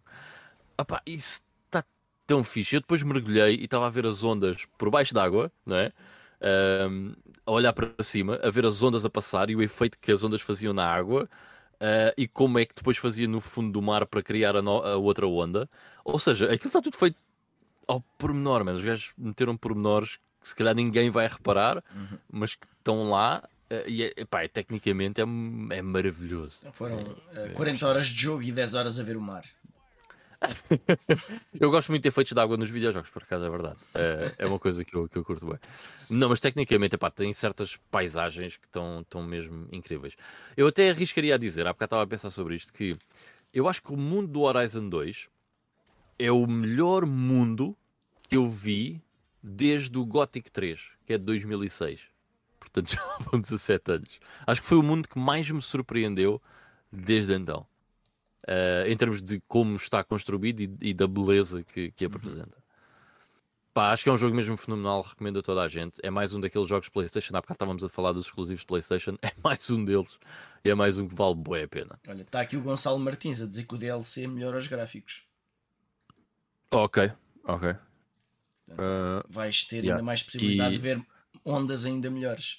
Ainda ondas ainda melhores. E está aqui a dizer que o boss final também é muito fixe. Yeah. Por acaso li esta semana que o boss final não iria funcionar se o DLC existisse para a PlayStation 4. Uh, não iria Epá. funcionar bem. Não sei, mano. I call it kind of bullshit, sabes? Tipo, podes sempre diminuir a resolução para 600p e dá, estás a ver? É, pá, Estás por aí. credo. Mas é pá, adorei mesmo o jogo, curti mesmo bem. Eh, e é daqueles jogos que possivelmente no futuro eh, se- sou capaz de voltar a ele, por exemplo, no- para jogar a expansão ou uma cena assim do género. Olha, o Gonçalo Martins está a dizer que não é bullshit. Pá, eu acredito mais em ti, Gonçalo, porque eu não percebo nada disso. Então, e Eh, Moreira também diz que uma PS4 não aguenta aquilo.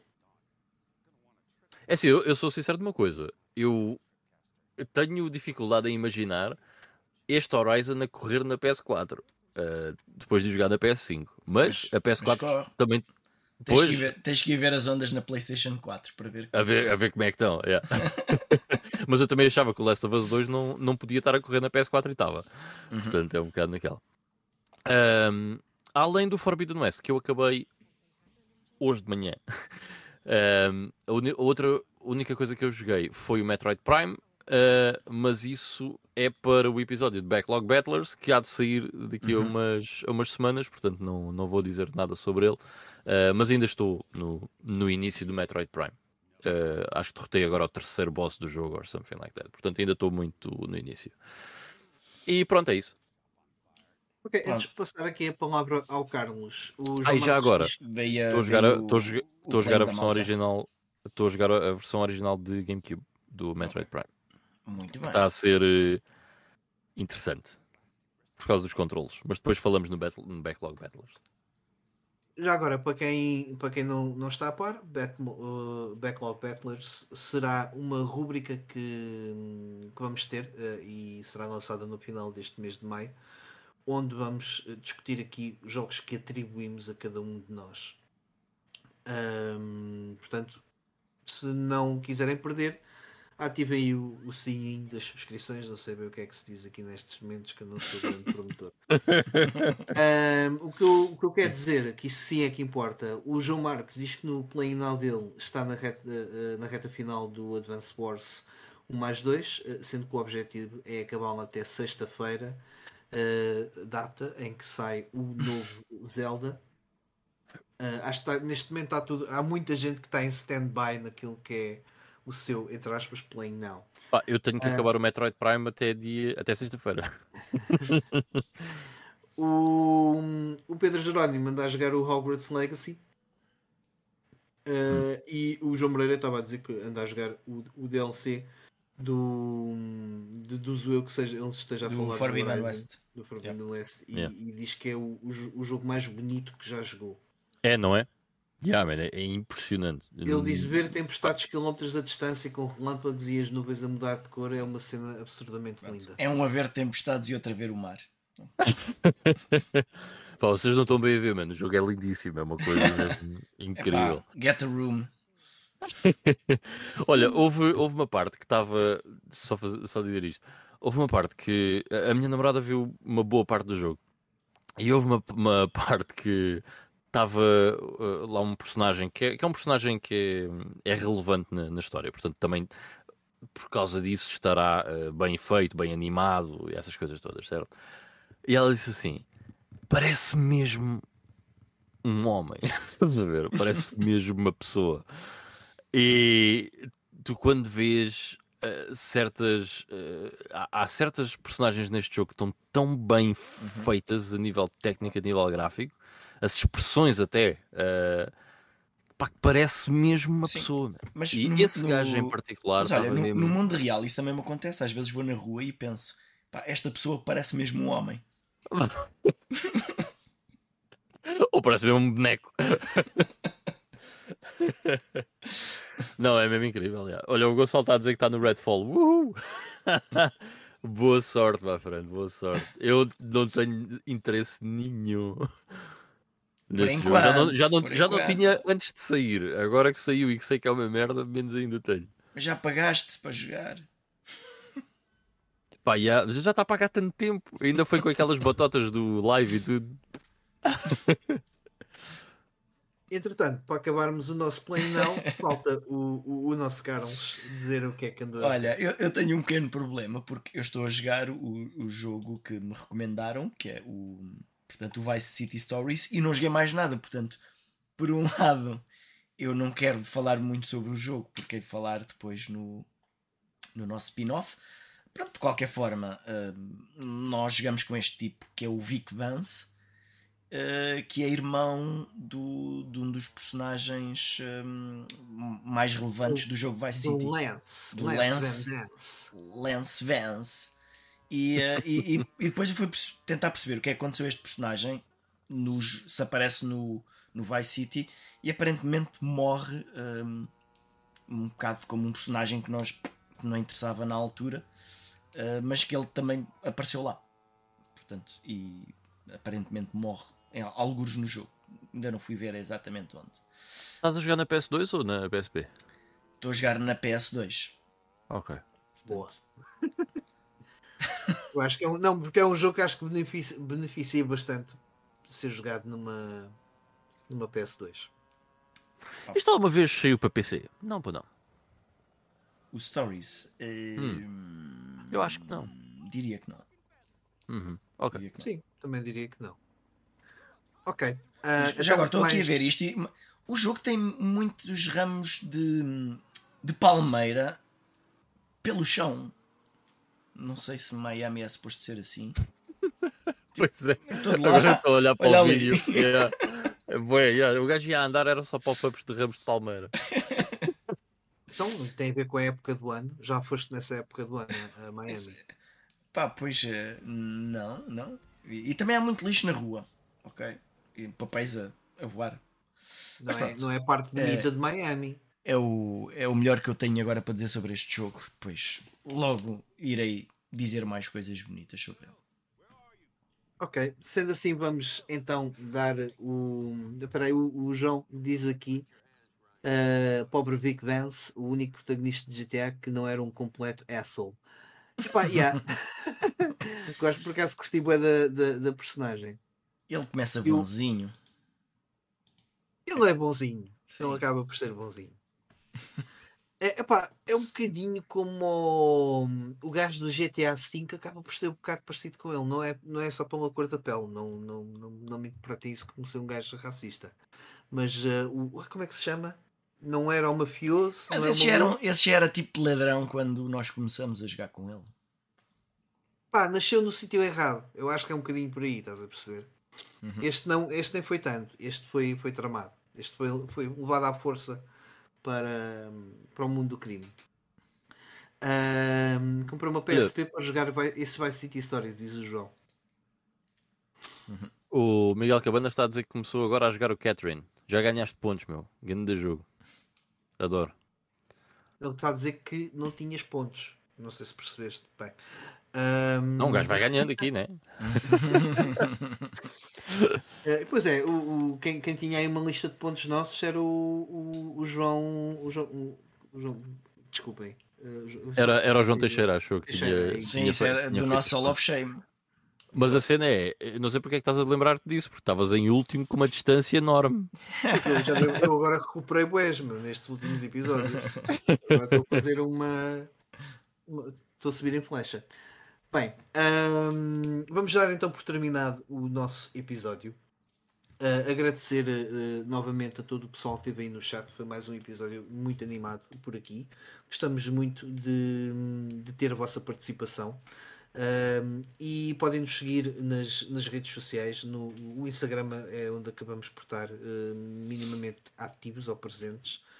e, e vamos estar mais ativos outra vez, by the way, no Instagram. Portanto, Aquilo que uh, estávamos, estávamos a fazer uh, vai uh, continuar a acontecer. Ainda não sei é exatamente quando.